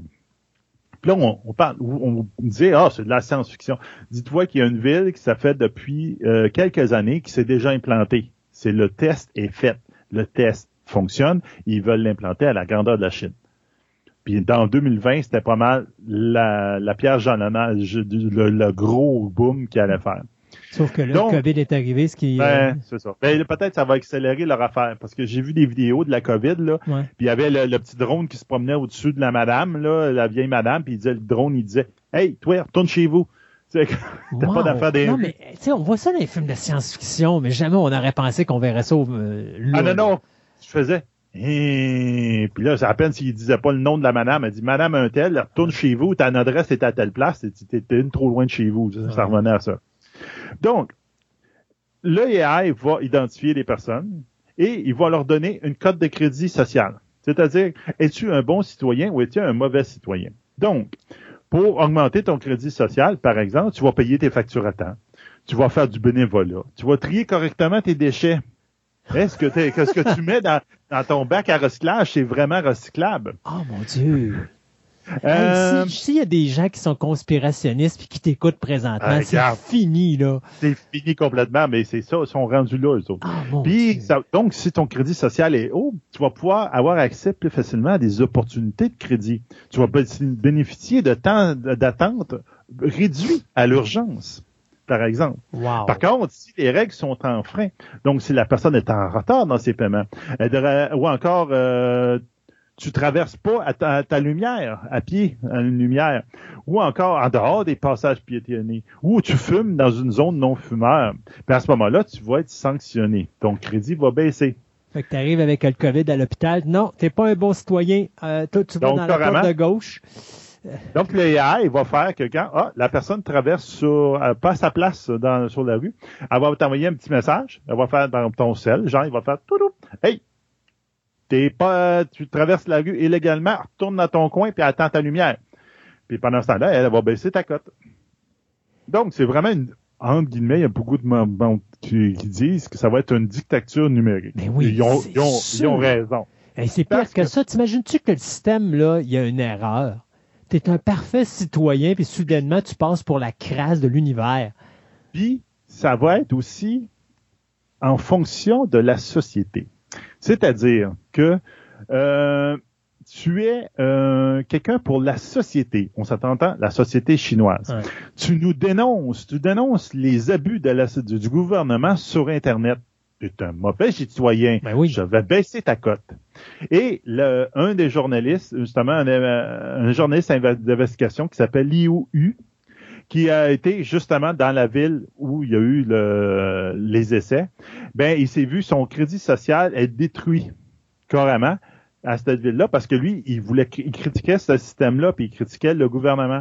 Et donc à un tel point que il était plus capable de prendre l'autobus et de plus prendre le train Ridicule. pour sortir de sa ville. Donc il était confiné chez eux. Ouais. C'est comme reste chez vous, t'es un mauvais citoyen. C'est une façon de contrôler euh, ton Ah, information.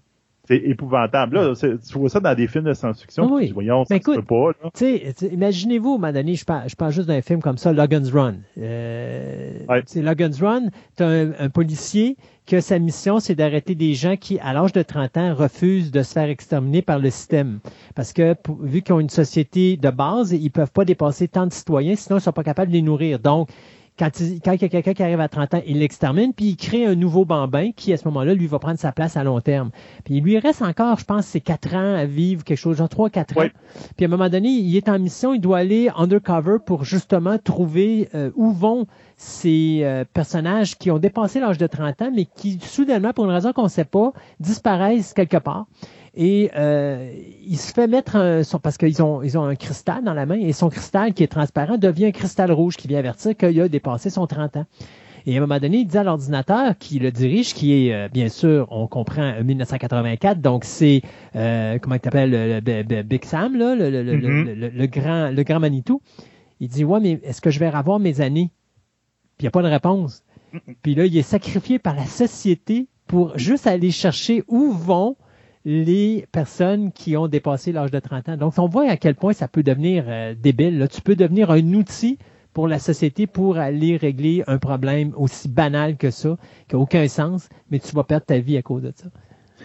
Donc, c'est ça. Là, c'est un programme qui est très, très, très surveillé par les autres pays externes Ben par rapport aux droits des hommes. Mais à l'interne en Chine, c'est mitigé, je te dirais. Autant que les, euh, les citoyens qui sont droits et qui sont qui obéissent selon les règles de la société, ben voient que, en fin de compte, j'ai des avantages. J'ai, mettons, 10% de moins sur ma, ma cote de crédit ou ça mais je suis content, là, c'est. Ouais, ça va Sauf bien quand ça va bien. La journée que ça va ça. mal aller, ils ne trouveront pas Ça va drôle. malade, c'est ça. Donc, ça va être beaucoup à surveiller dans les prochaines années. où, euh, on peut faire beaucoup de, de parallèles avec ce qu'on vit nous autres. OK. Euh, moi, j'utilise entre autres Google Reward. Pour ceux qui ont des selles, euh, vous pouvez installer euh, ce qui s'appelle Google Reward. Qui en fin de compte, lui, tu lui dis, ben, je donne accès à ma position. Puis là, il dit, ah, t'es allé à tel magasin, qu'est-ce que t'en as pensé de ce magasin? Ou encore, euh, ah, t'es allé à tel magasin, tu fais un achat? Il dit oui. Ah, avec quoi? Avec ta carte de crédit? Ou, ah, tu dis, OK, parfait. Puis à ce moment-là, il te donne des sous sur Google que tu peux utiliser après ça pour acheter des applications. Donc ça, c'est comme, ben, moi, ça me dérange pas de savoir où est-ce que, où est-ce que, qu'ils sachent où est-ce que je vois. De toute manière d'une autre, euh, Ils Google anyway. utilise. Ils le savent anyway, donc on pourra pas qu'ils me donnent un peu d'argent pour ça. Ou encore, tu peux faire la cote de crédit, la fameuse cote de crédit que tout le monde a. Donc, en fin de compte, tu veux t'acheter une nouvelle maison, ben c'est ta cote de crédit qui décide si oui, on va te prêter, ta, on va te faire euh, te permettre d'acheter ta maison à 2, 3 ou 5 ou 10% d'intérêt. Parce que si t'es-tu un bon payeur ou t'es un mauvais payeur. C'est un peu, un peu la même chose.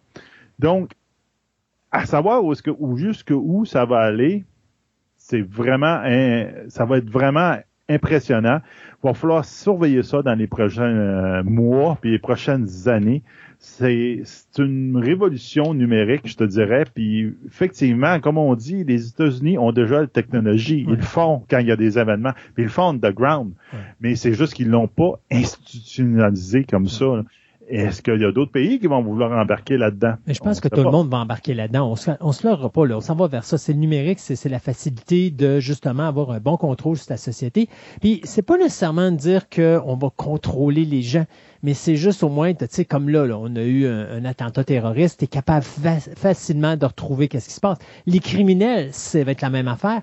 Là où est le danger, ça nous amène à une affaire comme genre Minority Report, où on a une technologie qui permet de découvrir comme quand est-ce que tu risques de faire un crime? Donc, on suppose que tu vas faire un crime parce que tu as des, médiums qui sont connectés à des machines, puis que là, ils voient dans le futur, puis qu'ils voient que tu vas faire un crime. Tu l'as pas commis, mais tu es arrêté avant même d'avoir commis ton crime. Fait jusqu'où cette technologie va aller? là, va aller? Tu sais, j'ai regardé un documentaire là-dessus qui disait justement qu'aujourd'hui, la façon qu'on euh, prévoit le crime, c'est qu'avec l'ordinateur, on calcule les statistiques sur le nombre de crimes qui a lieu à un endroit, puis on calcule qu'à telle heure, selon les statistiques, il va y avoir un crime. Donc, la police renforcisse leurs euh, activités dans cet endroit-là pour justement que quand le crime va survenir, ils soient sur place pour arrêter. Mais c'est toutes des statistiques informatiques. C'est vraiment ca- capotant. Là. C'est ça, ben c'est la c'est la même euh, raison qui est en, en arrière beaucoup du euh, Black Lives Matters, qui c'est c'est du profilage. C'est genre de dire ah dans un quartier de noir, il y a des bonnes chances qu'un noir fasse un crime. C'est pas nécessairement parce qu'ils sont plus en, en guillemets méchants que nous autres, mais plutôt parce qu'ils sont vraiment dans des zones plus pauvres Ouais.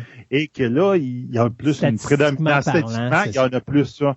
Ils disent, ouais, c'est du profilage, vous visez les Noirs. Ben ouais, c'est parce que statistiquement, dans ces quartiers-là, ben c'est tel ça. quartier qui va faire, qui va avoir plus de crimes. Et malheureusement, c'est un quartier de Noirs parce que c'est comme ça aux États-Unis.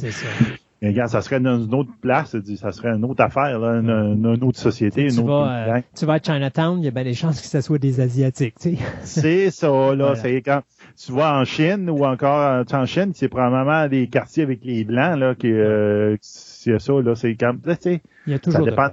Il y a toujours de quoi. Hey Donc, c'est Sébastien, gros merci. Et puis, on se dit à une prochaine chronique euh, science pour apprendre encore plein de choses sur notre avenir rapproché.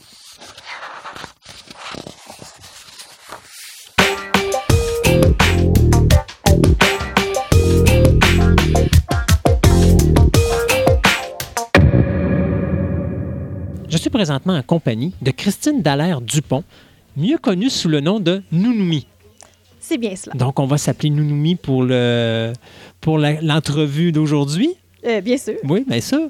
Christine, ça vient de où, Nounoumi? Mais en fait, euh, ça date de quand même plusieurs années. Euh, bon, euh, j'ai quand même un nom assez long. Euh, Christine Dallaire Dupont. Puis bon. Ce qui est le standard quand même au 21e siècle aujourd'hui pour les gens, même que maintenant, il y en a un autre de plus qui peut se rajouter habituellement. C'est ça, en génération Y, on a le nom de famille composé. J'ai dit, bon, comment je compose avec ça? Puis en même temps, bon, je me cherchais une petite identité web, là, comme je commençais à faire de l'illustration en ligne à mon compte. Je me faisais un blog, puis là, je me dis, ah, mon Dieu, c'est, personne va s'en rappeler si je leur dis du premier coup, tu sais, puis revenir à la maison, puis ah oui, c'est quoi dans son nom déjà?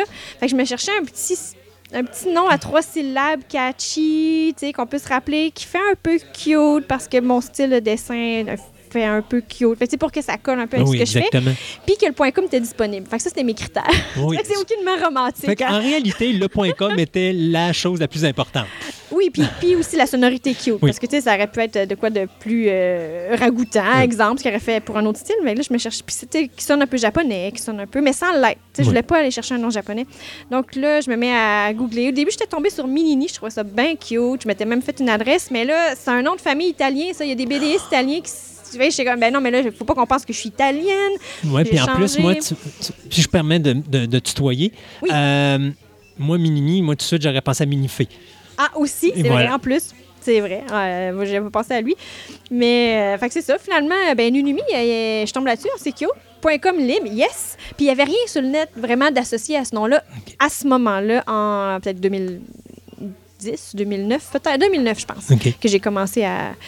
Puis, euh, fait que c'est ça. Maintenant, aujourd'hui, j'ai découvert qu'il y a une ville en Inde qui s'appelle Nunumi. Puis c'est aussi un mot en maori euh, euh, en Australie. Ouais, je sais pas qu'est-ce qu'il veut dire en maori, mais j'ai quand Ça je serait, oui, ça serait peut-être bon d'enquêter sur le sujet, n'est-ce pas? faudrait. Mais bon, euh, plus tard, là, de toute façon, trop tard. euh, j'ai mon pris. point com, c'est moi qui l'ai. C'est bon. Mais ça vient de où? C'est, comment qu'on l'a trouvé sur le... le- sur le c'est juste le mot est apparu, puis on a Ah, dit, Ah, en, je en amoureux. googlant mon nom, Ok. Nunumi, ça est apparu. Ah, tiens, c'était pas là ça avant. Puis, ah, tiens, ça veut dire. Puis c'est cute. Ouais, ouais. Fait que. euh, je- Alors, c'est qui Nounoumi pour les auditeurs qui ne vous connaissent point?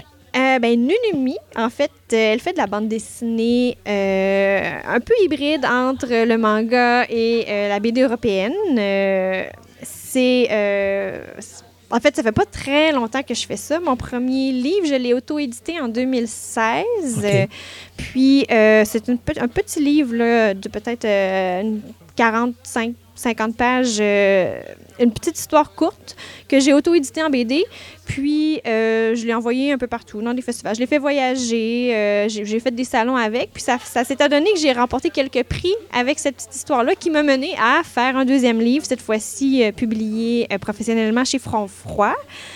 Puis là, bon, tranquillement, pas vite, ça fait boule de neige. Puis la bande dessinée prend plus de place dans ma vie. Ça, c'est Nunumi. Mais Christine, elle, qu'est-ce qu'elle fait pendant ce temps-là? Euh, elle a travaillé en cinéma d'animation depuis à peu près 15 ans. Euh, j'ai commencé en tant qu'animatrice 2D. J'ai étudié au Cégep du Vieux-Montréal, en fait, en dessin animé. Il y a parce qu'il y a un programme de dessin Oui, animé. Oui, oui, on peut étudier là-dedans. Puis euh, j'ai commencé après ça comme animatrice. Puis tranquillement, pas vite, j'ai fait un peu de design. J'ai migré sur les productions de films 3D. Maintenant, je fais pas mal plus de storyboard, qui est quand même... C'est différent, mais ça se rapproche un peu de la bande dessinée aussi, comme on raconte... Le but du storyboard, c'est de raconter l'histoire en images, tu sais, pour le cinéma. Mais tous les films Euh, font ça. Ils ont toujours un storyboard pour que, justement, au niveau de la réalisation, tout le monde voit ce que le réalisateur veut avoir. Donc, c'est une façon d'imager le produit final.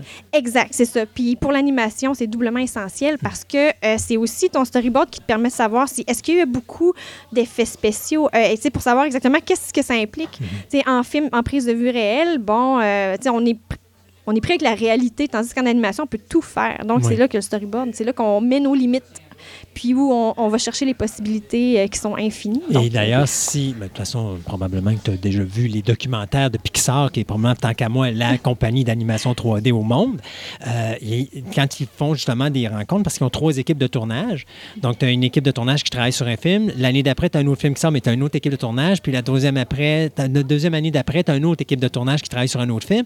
Mais habituellement, régulièrement, ils se rencontrent les trois pour parler chacun de leur projet et ils se mettent le storyboard pour voir est-ce que le rythme est bon, est-ce que les blagues vont bien sortir, est-ce que le visuel va bien sortir, et ainsi de suite. Donc, c'est là que tu vois, ben, ça aide à voir les défauts aussi, euh, beaucoup plus dans un film d'animation qu'un film régulier.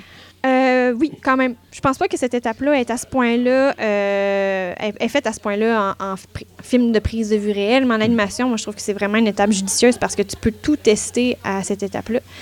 Puis euh, j'ai déjà fait ça, pitcher des séquences, comme on appelle ça pitcher, euh, Ouais. c'est un terme anglophone, une séquence, tu sais, devant le réalisateur, devant les producteurs aussi, parce que souvent les producteurs vont avoir leur mot à dire sur certains choix artistiques. Euh, aussi, euh, après ça, bon, le réalisateur. Ensuite, les artistes. Une fois qu'on est confiant de notre séquence, on peut présenter ça à, à- à l'équipe. Euh, Mais c'est sûr que ça dépend toujours des contextes parce que des fois, il y a des contextes qui nous permettent d'aller euh, faire une présentation. Des fois, un projet peut-être qui a un petit peu plus de moyens. Des fois, bon, on est plus serré dans le temps ou ben, on est plus confiant par rapport à notre scénario, donc on a moins besoin de faire ça. Ça, c'est vraiment, ça dépend beaucoup. Mais on, a on fait un peu de tout euh, au c'est quoi qui a amené au cinéma 3D, ben, enfin, le cinéma d'animation, euh, pour après ça s'en aller au niveau du dessin, tout simplement? Parce que quand même, c'est quand même pas le même milieu, là, entre Non. guillemets. Non, c'est pas le même milieu. Mais en fait, euh, c'est. La, la bande dessinée, on s'en cachera pas, c'est beaucoup moins coûteux en termes de sous Oui. et en termes de temps à produire qu'un film d'animation. C'est sûr. Puis, euh, bon, moi, j'ai travaillé pendant, bon, je dirais, av- avant que je me lance en, bande dessinée, ça faisait peut-être euh, euh, 10-12 ans que je travaillais en animation. Puis là, bon, euh, ça faisait longtemps que, bon, tu, travailles sur les idées des autres, euh, c'est sont excellentes, moment donné, il y a les tiennes qui, à, auxquelles tu tiens. Que, que tu as envie aussi de, de, de- De de- développer. c'est ça, en plein ça. Fait que dans le fond, là, à donné, il était, il était temps de faire ça. Puis je me dis, bon, qu'est-ce que je fais? Je fais un court-métrage d'animation. Bon, je me fais un petit storyboard. J'ai oh mon Dieu, 9 minutes. Ça va me prendre combien de temps faire ça? Deux ans?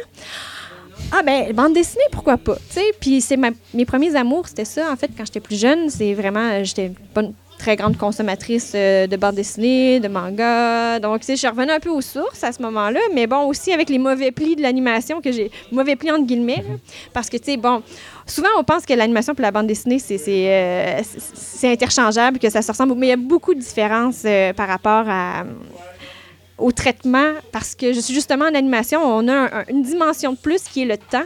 On a un contrôle sur le temps qu'on n'a pas en bande dessinée parce que c'est le lecteur qui l'a entre les mains, le, le contrôle du temps à laquelle l'histoire se déroule.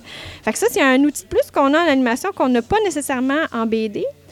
Puis c'est pas que c'est moins bon de pas l'avoir en BD, c'est qu'il faut raconter autrement. Fait que des fois, tu sais, c'est. Là, moi, j'apporte mes mauvais plis de- d'animation-là en faisant trop de dessins, par exemple, là. trop de cases. Pour euh, exprimer une toute petite idée que j'aurais pu faire en une case, ben moi, j'en ai pris trois, tu sais. Puis Ouais. bon, ben qu'est-ce que tu veux? C'est ça que je fais. Mais Je c'est ça, l'accepte. c'est ça, quand tu fais un film d'animation aussi, c'est fluide. Oui. Quand tu arrives dans une bande dessinée, euh, tu peux pas tout montrer, mettons, le mouvement du personnage, mettons, qui a une cuillère puis qui décide d'aller vers la droite. Tu peux pas montrer la cuillère à toutes les cases qui va vers la droite. Donc, tu l'as au centre, puis la séquence d'après est à droite. Oui, puis, mais c'est drôle, hein, parce que de passer de l'animation, où justement, on peut tout montrer exactement comme on veut, puis on a le contrôle à ça, c'est à, à- à la bande dessinée, ça implique une forme de lâcher prise de, son histoire, tu sais. Puis c'est un peu ça aussi que j'ai expérimenté à travers mes œuvres. C'est un moment donné, je vais pas tout dire ce que j'ai dans ma tête. Puis je vais laisser vivre ça à travers mes lecteurs, voir qu'est-ce que ça donne. Tu sais, peut-être la première BD que j'ai faite, euh, Sky Rover, euh, elle avait pas du tout de elle avait aucune parole, c'est juste des images. C'est un peu une métaphore, c'est pas clair clair, tu sais. Le pourquoi du comment, les personnages ont même pas de nom. Tu sais, c'est assez flou comme histoire. Mais je me dis, ben je vais, la- je vais le laisser aller, je vais laisser mes lecteurs la, se l'approprier, je vais voir qu'est-ce que ça donne. Puis des fois, tu sais, les gens viennent me revoir, puis euh, ils me racontent l'histoire qu'ils ont lue, tu sais. Puis je comme, ah, ben, c'est un peu différent de celle que moi j'ai racontée, mais elle est tout aussi valide, tu sais. Puis mon deuxième livre, j'ai repris un peu la même, euh, Même concept. le même concept, sauf que là, c'est un des deux personnages qui parle et le deuxième personnage qui parle pas. Fait que ça force un peu à se demander qu'est-ce qu'il a donc ben dit. Puis, euh, puis c'est ça, c'est un petit lâcher prise par rapport à ce qu'on veut donc bien raconter, tu sais. Puis, fait que j'ai- j'aime bien ça, honnêtement. On dirait que j'ai pris goût euh, à ça, là. Si les gens veulent voir un petit peu sur des productions sur lesquelles vous avez travaillé dans l'animation 3D avant qu'on parle de vos œuvres, euh, des, des titres de films comme ça que les gens ça, diraient Ah ouais, travailler là-dessus. J'ai euh, travaillé sur la guerre des trucs 3D, j'ai fait du storyboard, j'ai travaillé sur le magasin des suicides qui est sorti, ah, ça, ça- 2012, ça, ça commence à dater. Euh, J'étais animatrice sur celui-là. Euh, Ballerina. euh, qui est sorti. Celui-là, j'ai fait du design d'expression faciale pour les personnages là, avant la modélisation des personnages en 3D. Donc, ça, Euh, juste pour que les gens comprennent, c'est comme vous faites le dessin de base, eux autres se basent sur votre dessin pour faire le moule 3D qui vont servir après ça pour faire l'animation. Exact. C'est ça le modèle, là, dans le fond, qui est comme sculpté à l'intérieur de l'ordinateur. Fait qu'utilise ces dessins-là pour aller chercher. Moi, je faisais les expressions faciales là, pour euh, aider, euh, bon, du moins aider à communiquer la vision des, des- des directeurs, euh, des réalisateurs et directeurs, le communiquer aux artistes. 3D parce qu'on s- on s'en cache pas, faire un dessin, c'est beaucoup plus rapide que de sculpter dans l'ordinateur. Tu sais, Oui. Ce qui, moi, peut me prendre une heure, peut prendre une journée à un artiste 3D. Donc, passer par le dessin pour après ça aller là, c'était beaucoup plus efficace comme ça. Euh, donc, celui-là. Après ça, Guillaume Malone, euh, j'ai été story artiste là-dessus. Lui, il est sorti sur Netflix. C'est bien rigolo. Euh, je vous suggère d'aller le voir si vous avez Netflix. Après, mon Dieu, il y en a quand même plusieurs. J'en perds des bouts. Mais je vois que vous avez quand même travaillé au niveau international presque. Ben, en fait, tout s'est fait à Montréal. Parce que, pour une raison mystérieuse, Montréal est devenu un point de convergence pour le cinéma d'animation. Il y en- a de par- ça vient de partout. Ouais. Présentement, je travaille, en fait, je suis assistante réalisatrice sur Et le trésor de Morga, qui est produit par 10e Avenue à Saint-Augustin ici. Donc euh, là, c'est un nouveau, euh, nouvel univers pour moi. Là. Je, je sors un peu du dessin, puis là, j'arrive plus dans, comme Dans la réel? gestion. Là, dans- OK. en être assist- assistante réalisatrice, là, on est un peu plus dans la... Mais là, on a une meilleure vue d'ensemble encore du projet, donc c'est bien intéressant. Est-ce que ça reste- demeure un film d'animation? Oui, ou- c'est un film OK, c'est d'animation encore un film toujours, d'animation. en production euh, présentement. Euh, donc, euh, ça devrait être en salle, je sais pas quand, dans un futur proche. Ça va venir. Ça va venir. Et donc, ça nous amène à vos œuvres littéraires, entre guillemets, donc les, Oui. les bandes dessinées que vous avez faites. Donc, on disait tantôt, c'était Sky, Sky Rover, Sky Rover. oui. Ça parle de quoi? Ça parle en fait d'une histoire d'amitié entre deux personnes qui sont vraiment différentes. Deux personnes qui sont pas dans le même univers du tout. Il y a euh, une petite artisane qui fait des lanternes, elle vit chez soi, très casanière, puis elle fait ses petites choses, puis elle, son trip, c'est de construire des lanternes, puis la façon qu'elle construit des lanternes, c'est elle se trouve une petite luciole dans le bois, elle construit une belle petite maison, elle met la, luciole dedans, puis quand elle est contente, elle allume. OK. Puis, euh, en parallèle à ça, il y a un petit voyageur qui, lui, se promène en avion. Puis, lui, il voyage tout le temps. Il n'est jamais au même endroit. euh. puis là, pouf, son avion s'écrase juste à côté de la maison de cette petite demoiselle-là qui fait des lanternes. Puis là, ils deviennent amis. Puis là, euh, avec tout ça, il y a une petite lanterne euh, qui allume pas. Puis la petite artisane, elle a bien beau chercher, puis chercher, puis chercher. Elle sait pas pourquoi qu'elle allume pas. Elle a eu peur de l'écrasement de l'avion. Ah non, mais il faut le lire. fait que là, il va falloir le lire pour savoir pourquoi. Voilà, c'est bon. Et l'autre œuvre que vous avez faite, justement, que vous nous parliez par la suite, que là, c'est devenu, c'était plus au niveau professionnel, parce que tantôt, vous disiez que vous l'aviez auto-édité. Ça, ça veut Oui. dire que vous êtes occupé de tout. Euh, on parle de Sky Rover, là. Oui, c'est ça. Donc, vous, avez, vous êtes occupé des dessins, de la mise en page, de l'impression, Oui. la distribution. Euh, donc, Tout, tout, tout, tout. Euh, L'envoyer dans des festivals, euh, ces choses-là, aller le, euh, faire des salons. puis c'est ça. La distribution, bon, c'est sûr que c'est limité parce que, bon, c'est Oui. c'est moi qui dois y aller. c'est- comme vous qui comme produisez. ici, à la Ouais, librairie Morancy, j'ai pas assez mes livres, merci. oui, puis vous financez tout aussi. Fait qu'il faut que ça aille ça. avec vos, vos moyens aussi. là. Exact. Donc, ouais. on fait des petits tirages. C'est sûr que généralement, moi, je, suis plus présente en, en salon comme, tu sais, le Festival de la BD de Montréal, le, celui à Québec, Québec. aussi, Festival de la BD Québec, euh, ces choses-là. Pour ces livres-là spécifiquement. Après ça, j'ai publié, c'est ça, un billet pour nulle part chez Front Froid, lui professionnellement, dans le sens euh, publié chez un éditeur euh, avec son support. Où, là, euh, il y a une partie de ce travail-là qui est dans sa cour Ouais, à ce moment-là. Est-ce que c'est difficile, après avoir fait un livre indépendant, d'en faire un ou est-ce qu'il y a quelqu'un qui s'occupe de superviser tout ça? Parce que c'est pas la même dynamique, là. C'est pas la même dynamique. Mais tu sais, honnêtement, je suis vraiment gâtée avec mon éditeur. Là. Ils sont vraiment. euh, tu sais, je pense qu'ils sont super ouverts. Puis ils comprennent beaucoup la réalité des artistes. Puis ils sont super pro. euh, je sais pas comment décrire, mais tu sais, c'est. C'est pas un éditeur traditionnel. Puis, sais, on, on se sent vraiment égal à égal quand on était avec eux autres. Fait que c'est c'est sûr que j'ai pas tant l'impression d'avoir changé d'univers par rapport à ça. Ça, j'ai fait des petits compromis. Comme ben, le seul compromis que j'ai fait, c'est, je pense, la taille du livre. Moi, j'ai préféré plus petit. mais tu sais, on s'entend que bon, c'est assez minime. Mais donc, il y a pas. Parce qu'il y a des éditeurs, des fois, qui prennent un contrôle, puis c'est vraiment un, un contrôle. Puis là, l'auteur là-dedans, il est comme disparu. Il, il faut qu'il se batte pour Il porter ses points, c'est ça. C'est ça, il faut vraiment que ça fitte dans leur ligne éditoriale. Ouais, c'est ça. puis- non, mais en fait, l'éditeur avec, lequel je fais, avec qui j'ai un partenariat, il est vraiment pas dans cette, euh, dans cette dynamique-là. Fait qu'on se sent vraiment comme, c'est ça, partenaire, en fait. Ouais. Puis je pense que ça, c'est peut-être quelque chose qui, dispara- qui a disparu chez d'autres. Peut-être d'autres éditeurs euh, en bande dessinée, là, de façon générale. Je parle pas euh, nécessairement au Québec, mais tu sais, partout. là. Ouais. Il y a- il y a peut-être une plus grosse mainmise sur les, les- les propriétés intellectuelles de la part des éditeurs. Fait qu'un petit éditeur indépendant comme Front Froid, ben, tu y retrouves un peu la liberté Mm. que tu as de. euh, de- justement de t'auto-éditer Ouais. tout en ayant tout en étant épaulé là. Je me rappelle, j'avais fait une entrevue avec un, un monsieur qui travaillait pour les maisons d'édition ADA. Puis c'était très familial. Ah. Et je pense que ça revient à peu près au même style. Les petites maisons d'indépendants, justement, sont très familiales. Ils vont, ils vont s'assurer que l'auteur est comme un membre de la famille, on s'en occupe bien, comme on voudrait qu'on s'occupe de nous comme il faut. Puis je pense que c'est ça qui est l'intérêt avec les petites maisons d'édition comparativement aux gros majors où est-ce qu'eux autres n'ont pas le temps de s'occuper de ça. Ils ont tellement de gens que là, c'est ça ils ont tellement ils ont tellement d'artistes que C'est t'es une goutte d'eau dans, dans, dans toute cette C'est ça. Puis c'est plus froid, puis c'est comme ça, c'est le standard, fait qu'il faut suivre le standard. Puis l'artiste, finalement, il est effacé dans ça parce que veut, pas, il, il met son œuvre, puis il est obligé de suivre. c'est ça c'est ça Est-ce qu'on que- est qu'on a d'autres projets qui s'en viennent? Ah, je travaille sur un projet là, qui me tient beaucoup à cœur, là, puis j'ai vraiment, vraiment hâte de, comme, de m'y mettre. C'est sûr, comme là, je jongle avec deux carrières, là, Oui. ben, en même temps, c'est un, en même temps, c'est l'autre. Là, présentement, je suis euh, sur mon mandat d'animation, là, qui est super intéressant. Mhm. Mais après ça, j'ai vraiment, vraiment envie de pousser ce projet-là qui s'appelle La Reine Parfaite. C'est OK. un... J'aimerais vraiment beaucoup réussir à faire euh, une série à plusieurs multivolumes.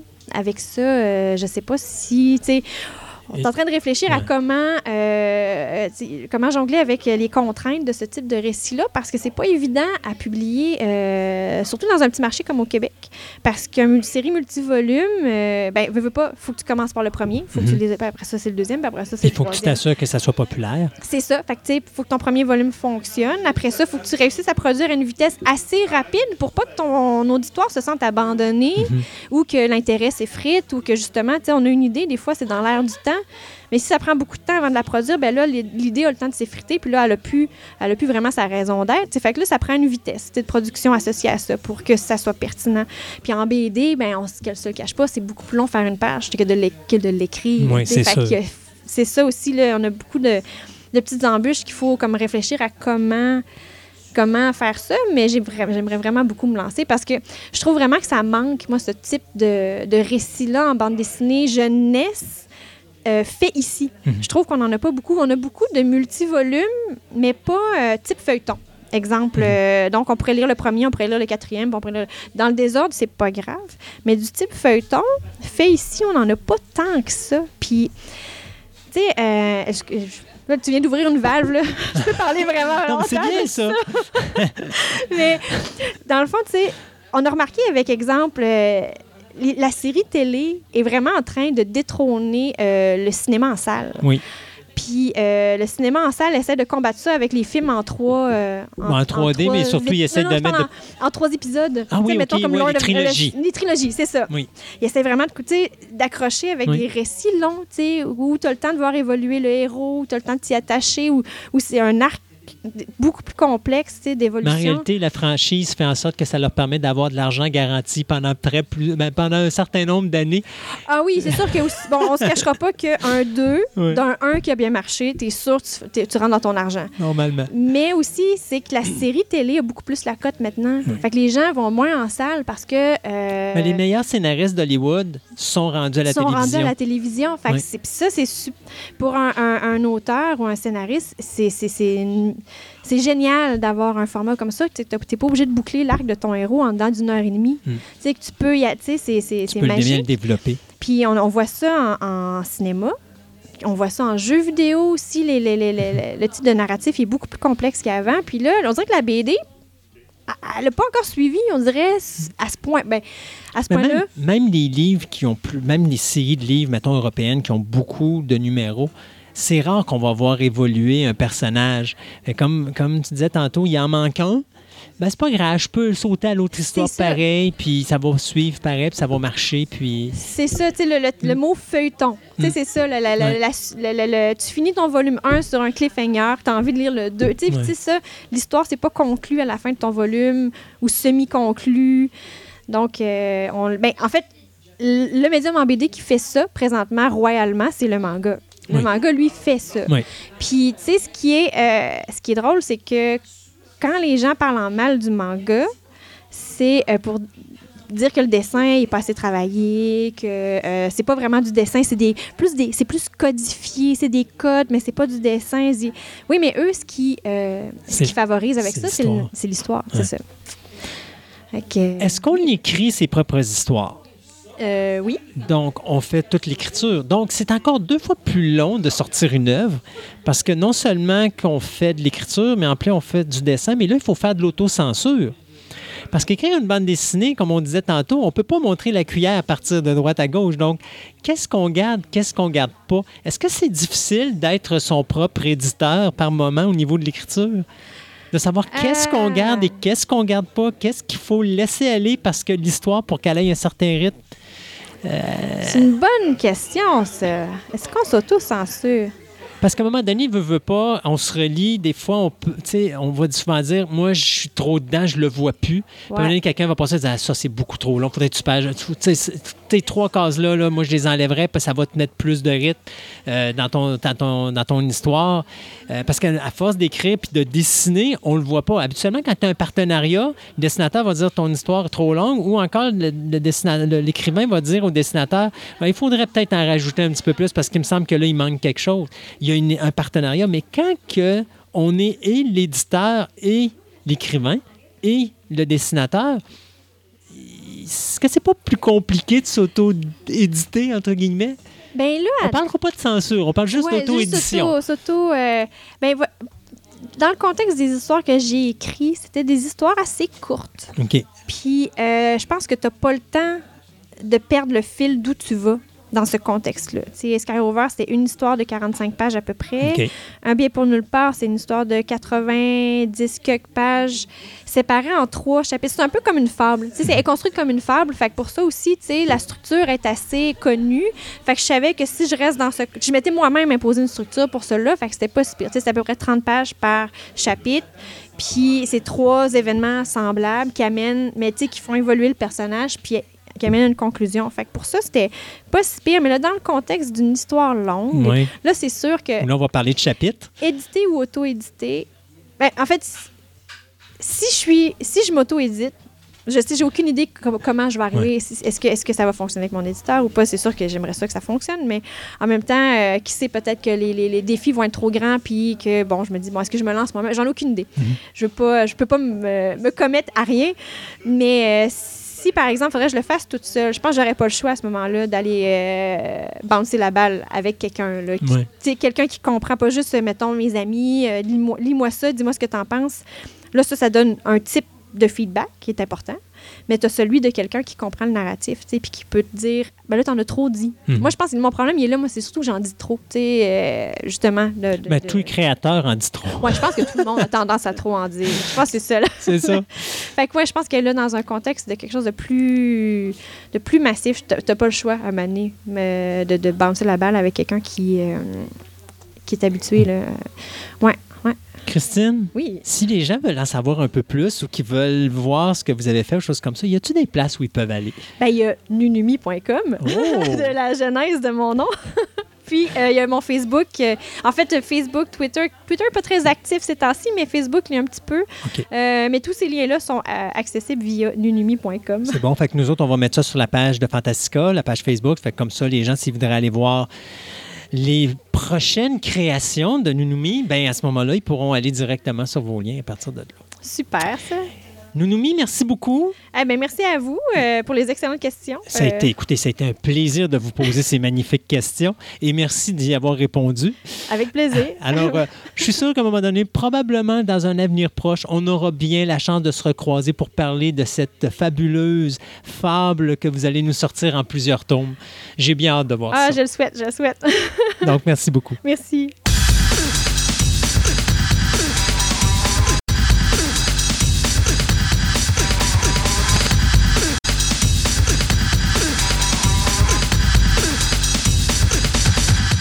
Segment de la table ronde vous est présenté par PCLogic.ca. En affaires depuis 1996, PCLogic.ca offre un service des plus personnalisés pour résoudre tous vos problèmes en lien avec l'informatique. Dotés de connaissances toujours à la fine pointe, leurs experts sauront vous offrir des solutions adéquates et efficaces avec les meilleurs produits correspondant à vos besoins. Que ce soit pour la vente, la réparation d'ordinateurs ou l'assemblage d'ordinateurs personnels à la carte, l'équipe de PC Logic vous offre un service de qualité en magasin et même à domicile. Pour en profiter, il vous suffit de vous rendre au 93 80 Henri Bourassa à Québec ou rendez-vous sur leur site web au www.pclogic.ca.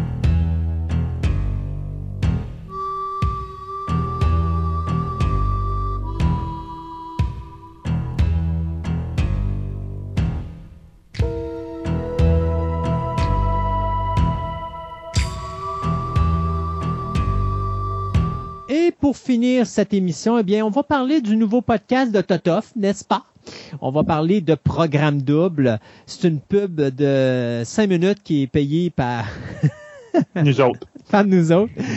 Euh, écoutez, on peut en parler un peu plus maintenant. L'idée du podcast, c'est qu'au moment où j'ai commencé ce programme-là, euh, faut se rappeler que euh, on était euh, au niveau du COVID, on était en plein dans la crise du printemps, et donc Marceau n'était plus là. Et je me disais à un moment donné, coudon, il y a des chances que je sois plus à Choix Radio X.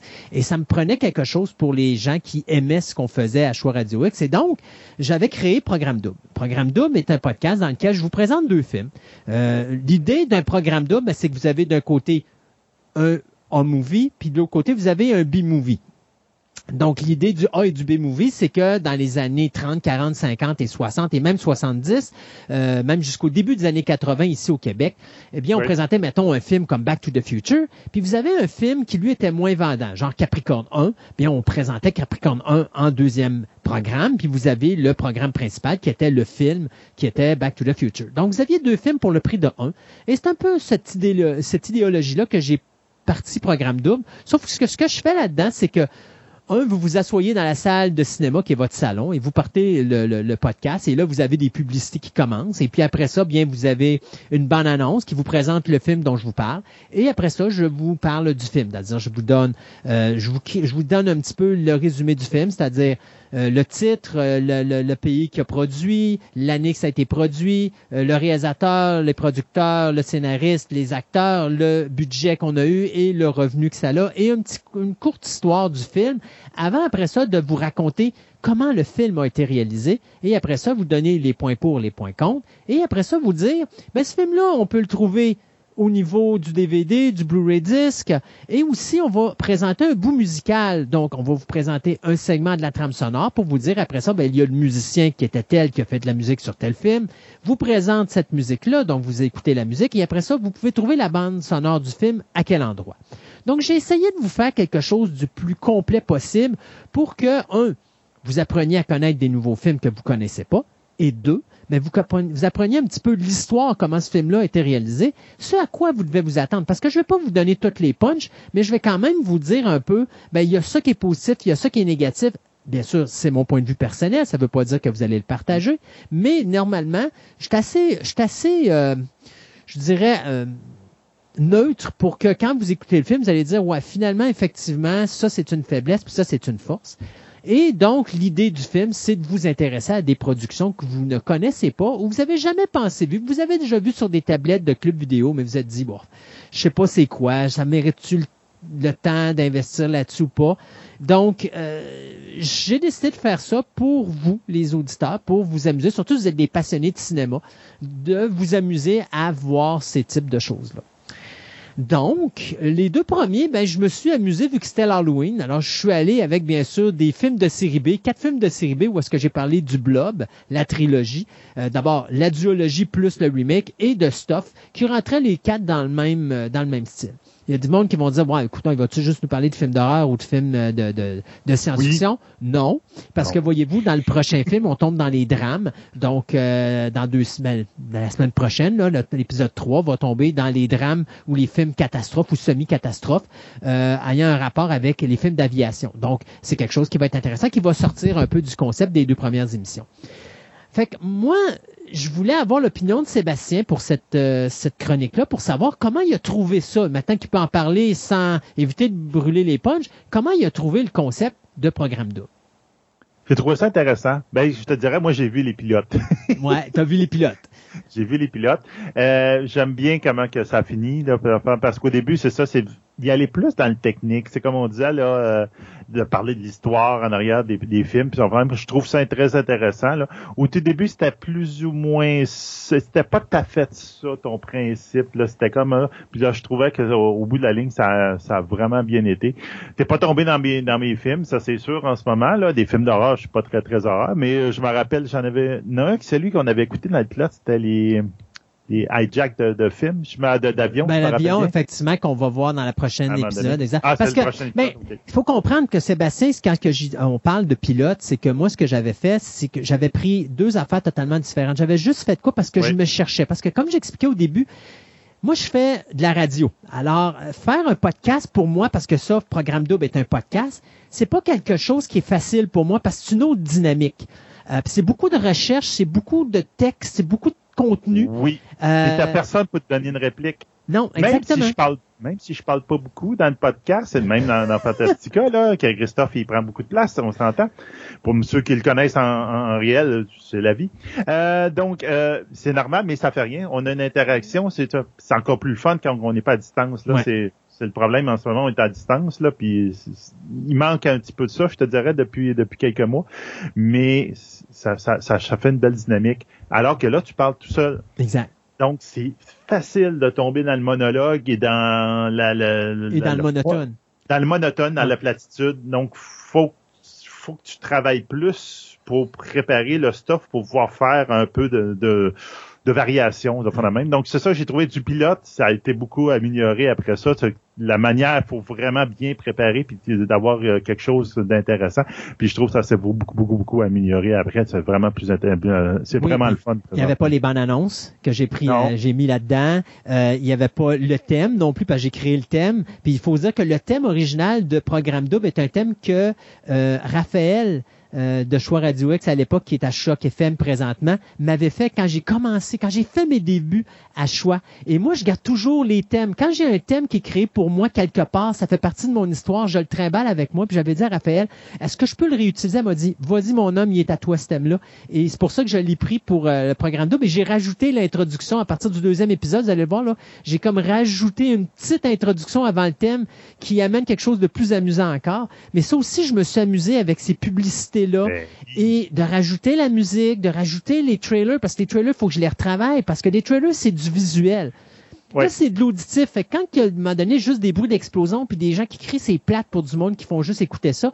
Donc là, il a fallu que je retravaille, puis des fois, je peux prendre trois bandes annonces de films, puis les monter en une pour mettre le plus de dialogue pour que ça soit intéressant à l'écoute. Ben oui, c'est ça. Puis pour les vieux de la vieille comme nous autres, on, on écoute ça puis on sent le popcorn. Sais, parce qu'on s'en- on se remet à l'époque avec les bandes annonces, les, les, les, les, les, les- etc., les, les, les publicités. Alors que les plus les plus jeunes, ben vous allez plus vous allez peut-être être un peu déstabilisés, mais faut que vous embarquer dans le train, faut dire, regarde, c'est comme ça dans le bon vieux temps. Puis après ça, tu demanderas à vos, à vos parents, c'était-tu le même, t'as cinéma dans ton temps? Il va te dire oui. Puis là, c'est sûr que je sais qu'il y a des gens qui ont écouté la première, parce que j'ai eu beaucoup de, de, de compliments. Il y a des gens qui ont écouté la première qui me disaient, hey, c'est plate, par exemple, tes, tra- tes trailers sont en anglais ou encore tes publicités sont en anglais. Je travaille très dur pour trouver du français, mais c'est parce que je les invente pas. Là. Moi, il faut que je trouve les originaux. Puis vous avez Ouais. vraiment une ambiance, là, ça crèche. Hein? C'est vraiment, si vous écoutez du Grindhouse, là, c'est du Grindhouse radio que je vous présente avec Programme Double, parce que vous avez du criche, euh, tu sais, la, la caméra, le projecteur quand il part, Ouais. les bandes annonces, vous entendez les découpes de films dedans. Même euh, quand je fais jouer la musique, j'ai trouvé un bruit de vinyle quand on met l'aiguille sur le vinyle. Pour... Oui. Tu sais, j'ai vraiment, je me suis amusé sur Programme Double. Puis, euh, je le dis au monde, allez l'essayer, vous allez rigoler. Puis même ne serait-ce que si c'est des films qui vous intéressent pas, c'est pas grave parce que vous allez apprendre de quoi. Puis des fois, ça va peut-être vous donner l'idée de juste l'essayer. Parce que des fois, même si c'est pas des films qui vous intéressent, vous allez peut-être tomber sur quelque chose que vous allez dire, hey, finalement, j'ai passé une heure et où j'ai eu du fun. Oui. Puis vous l'auriez pas vécu si vous n'aviez pas écouté Programme Double. Donc, euh, n'hésitez pas à, à- à aller voir le podcast. Vous allez sur la page de Fantastica Radio Web. Sur la page euh, Fantastica Radio Web, la page web, vous allez sur la section podcast. Puis quand vous allez écrire ce podcast, vous allez avoir le menu qui va apparaître et vous allez à à la fin de ce menu-là, le mot Programme Double qui apparaît. Vous allez cliquer là-dessus. Et là, vous avez la page Programme Double. Donc, vous avez en dessous du logo Programme Double le podcast, le site euh, de la page Facebook et l'application. Je vous suggère fortement de vous abonner à la page Facebook comme vous êtes abonné à la page Fantastica pour quand je mets des publications, vous les voyez. Même si je les mets sur Fantastica, idéalement, c'est toujours plaisant d'être abonné et d'avoir les premières nouvelles. Et tout comme Fantastica, on a aussi l'application. Donc, l'application, quand vous allez cliquer là-dedans, ben, vous avez la cinémathèque qui est euh, tous les titres en ordre alphabétique. Et après ça, vous avez les catégories où là, vous allez, mettons, vous dites, Hey, j'aimerais savoir, moi, je suis plus intéressé par des drames. Qu'est-ce qu'il a fait dans les drames? Mais là, c'est sûr qu'il n'y a rien présentement. Mais euh, quand il va y en avoir, vous, les, a- vous allez les voir apparaître là. Si vous allez dans la science-fiction, ben là, présentement, vous avez quatre films de science-fiction qui sont là. Et ce qui est le fun aussi, toutes les images, je remercie mon épouse qui a fait tout ça. C'est ce que j'allais dire, le, le visuel. On a fait un travail pour, pour il est écœurant, là. Ouais. il est vraiment beau. là. Autant pour l'application que la page web, on s'est amusé comme des petits malades. Et Ouais. euh, le podcast, j'ai des gens qui m'ont dit Christophe, c'est plate, ton podcast, il est pas sur Podbean. Je voulais les séparer pour pas qu'ils soient reliés ensemble. J'ai pas d'argent pour euh, le pour le programme euh, programme double. Donc euh, Anchor me permet de mettre mes podcasts gratos et de les garder là, contrairement à Podbean, où est-ce qu'à un moment donné, il me les enlève. Alors, c'est pour ça que j'ai choisi Anchor. Le problème d'Anchor, c'est que c'est un podcast, c'est du streaming. Il n'y a pas de download. Mais je vous le dis, je travaille présentement sur une solution d'ici deux à trois semaines. Euh, D'ici Noël, c'est sûr et certain que je vais avoir la solution pour le Oui. download, pour ceux qui veulent avoir ça en download. Ça va se faire. Donc, inquiétez-vous pas. Vous allez pouvoir avoir accès à ça. Donc, euh, laissez-moi un peu de temps. Mais pour le reste, vous pouvez l'écouter des streaming. De toute façon, c'est moins d'une heure, alors c'est pas très long et euh, c'est plaisant. Donc, c'est pas mal ça, programme double. Si on a de quoi rajouter? Euh, ben, regarde, la, seule chose que je vais rajouter, ça va être autant pour Programme Double, autant pour Fantastica, n'importe où où vous vous l'écoutez. Vous l'écoutez sur euh, iTunes, vous l'écoutez sur Google, vous l'écoutez sur Spotify. S'il vous plaît, faites des likes. S'il vous plaît, marquez des commentaires. Tu sais, vous dites, j'aime le, le podcast. Pas besoin de vous faire un roman. Si vous, ça vous tente de faire un roman, allez-y fort, là. Parce que c'est ça qui, Mm. qui fait que, tu sais, On sur iTunes, il y a un pod... Oui, est-ce qu'on s'améliore ou pas, ça nous donne un feedback si on intéresse pas, ça nous intéresse. Mais sur iTunes, mettons, le fait qu'il y ait des commentaires, la le, fait qu'il y a des likes, le fond de même, c'est ça qui fait qu'il attire plus de monde à aller voir. Parce que s'il y a un podcast, il n'y a pas de likes, pas de commentaires, le monde, il passe par-dessus. Ouais, C'est à effectivement. moins que le sujet les attire vraiment. Mais si ils voient, oh, il y a beaucoup de likes, là, il y a, il y a beaucoup de commentaires, puis les commentaires sont vraiment bons, on dit, go, je vais pas, je vais aller, je vais l'essayer. Donc, c'est très, très important. Puis je pense qu'on va vous le répéter de plus en plus dans les prochaines semaines parce qu'avec la COVID, c'est difficile. Ouais. Nos, nos écoutes ont diminué pour la simple et bonne raison que le monde il Ils sont en travaille plus vraiment. Ils exactement. sont en puis- confinement, puis etc. Puis d'habitude, tu sais, ils jouaient au garage, mais là, le garage, euh, il y a plus grand monde et on- qui, qui viennent là, de, de- etc. Donc là, faut aidez-nous à, à, à à- monter nos cas. à monter nos cotes, puis ça fait la même. Donc, mettez des likes, pas sur le Facebook, dans toute la plateforme que vous utilisez, faites-en, puis faites-en des commentaires. Mm. Même si rien que pour dire j'aime beaucoup, c'est intéressant, c'est suffisant, mais faites quelque chose, aidez-nous dans ça. là. Bon, on va vous le répéter dans les prochaines semaines. Ça serait le fun pour notre, notre cadeau de Noël, là, que vous en ayez fait plusieurs, là, puis que, un peu partout, puis que Mais- on- Je te dis la chose suivante, Sébastien. Oui. Moi, je sais qu'on va avoir un cadeau de Noël, à, à moins vraiment que ça soit une dérape totale, là, ça regarde vers ça, mais le 30 000, ça s'enligne. Et tu sais comment que c'est, à chaque fois qu'on a un gros événement qui arrive, il arrive toujours dans un événement spécial. Noël, ça serait beau qu'on ait notre 30 000 auditeurs. Alors, on travaille là-dessus. Présentement, on est à 29 300 quelque chose, euh, on 380. devrait être correct. On devrait être correct, effectivement. Hey, merci beaucoup tout le monde d'avoir été avec nous encore aujourd'hui. Et puis, on se dit à dans deux semaines pour la prochaine édition de Fantastica. Fantastica.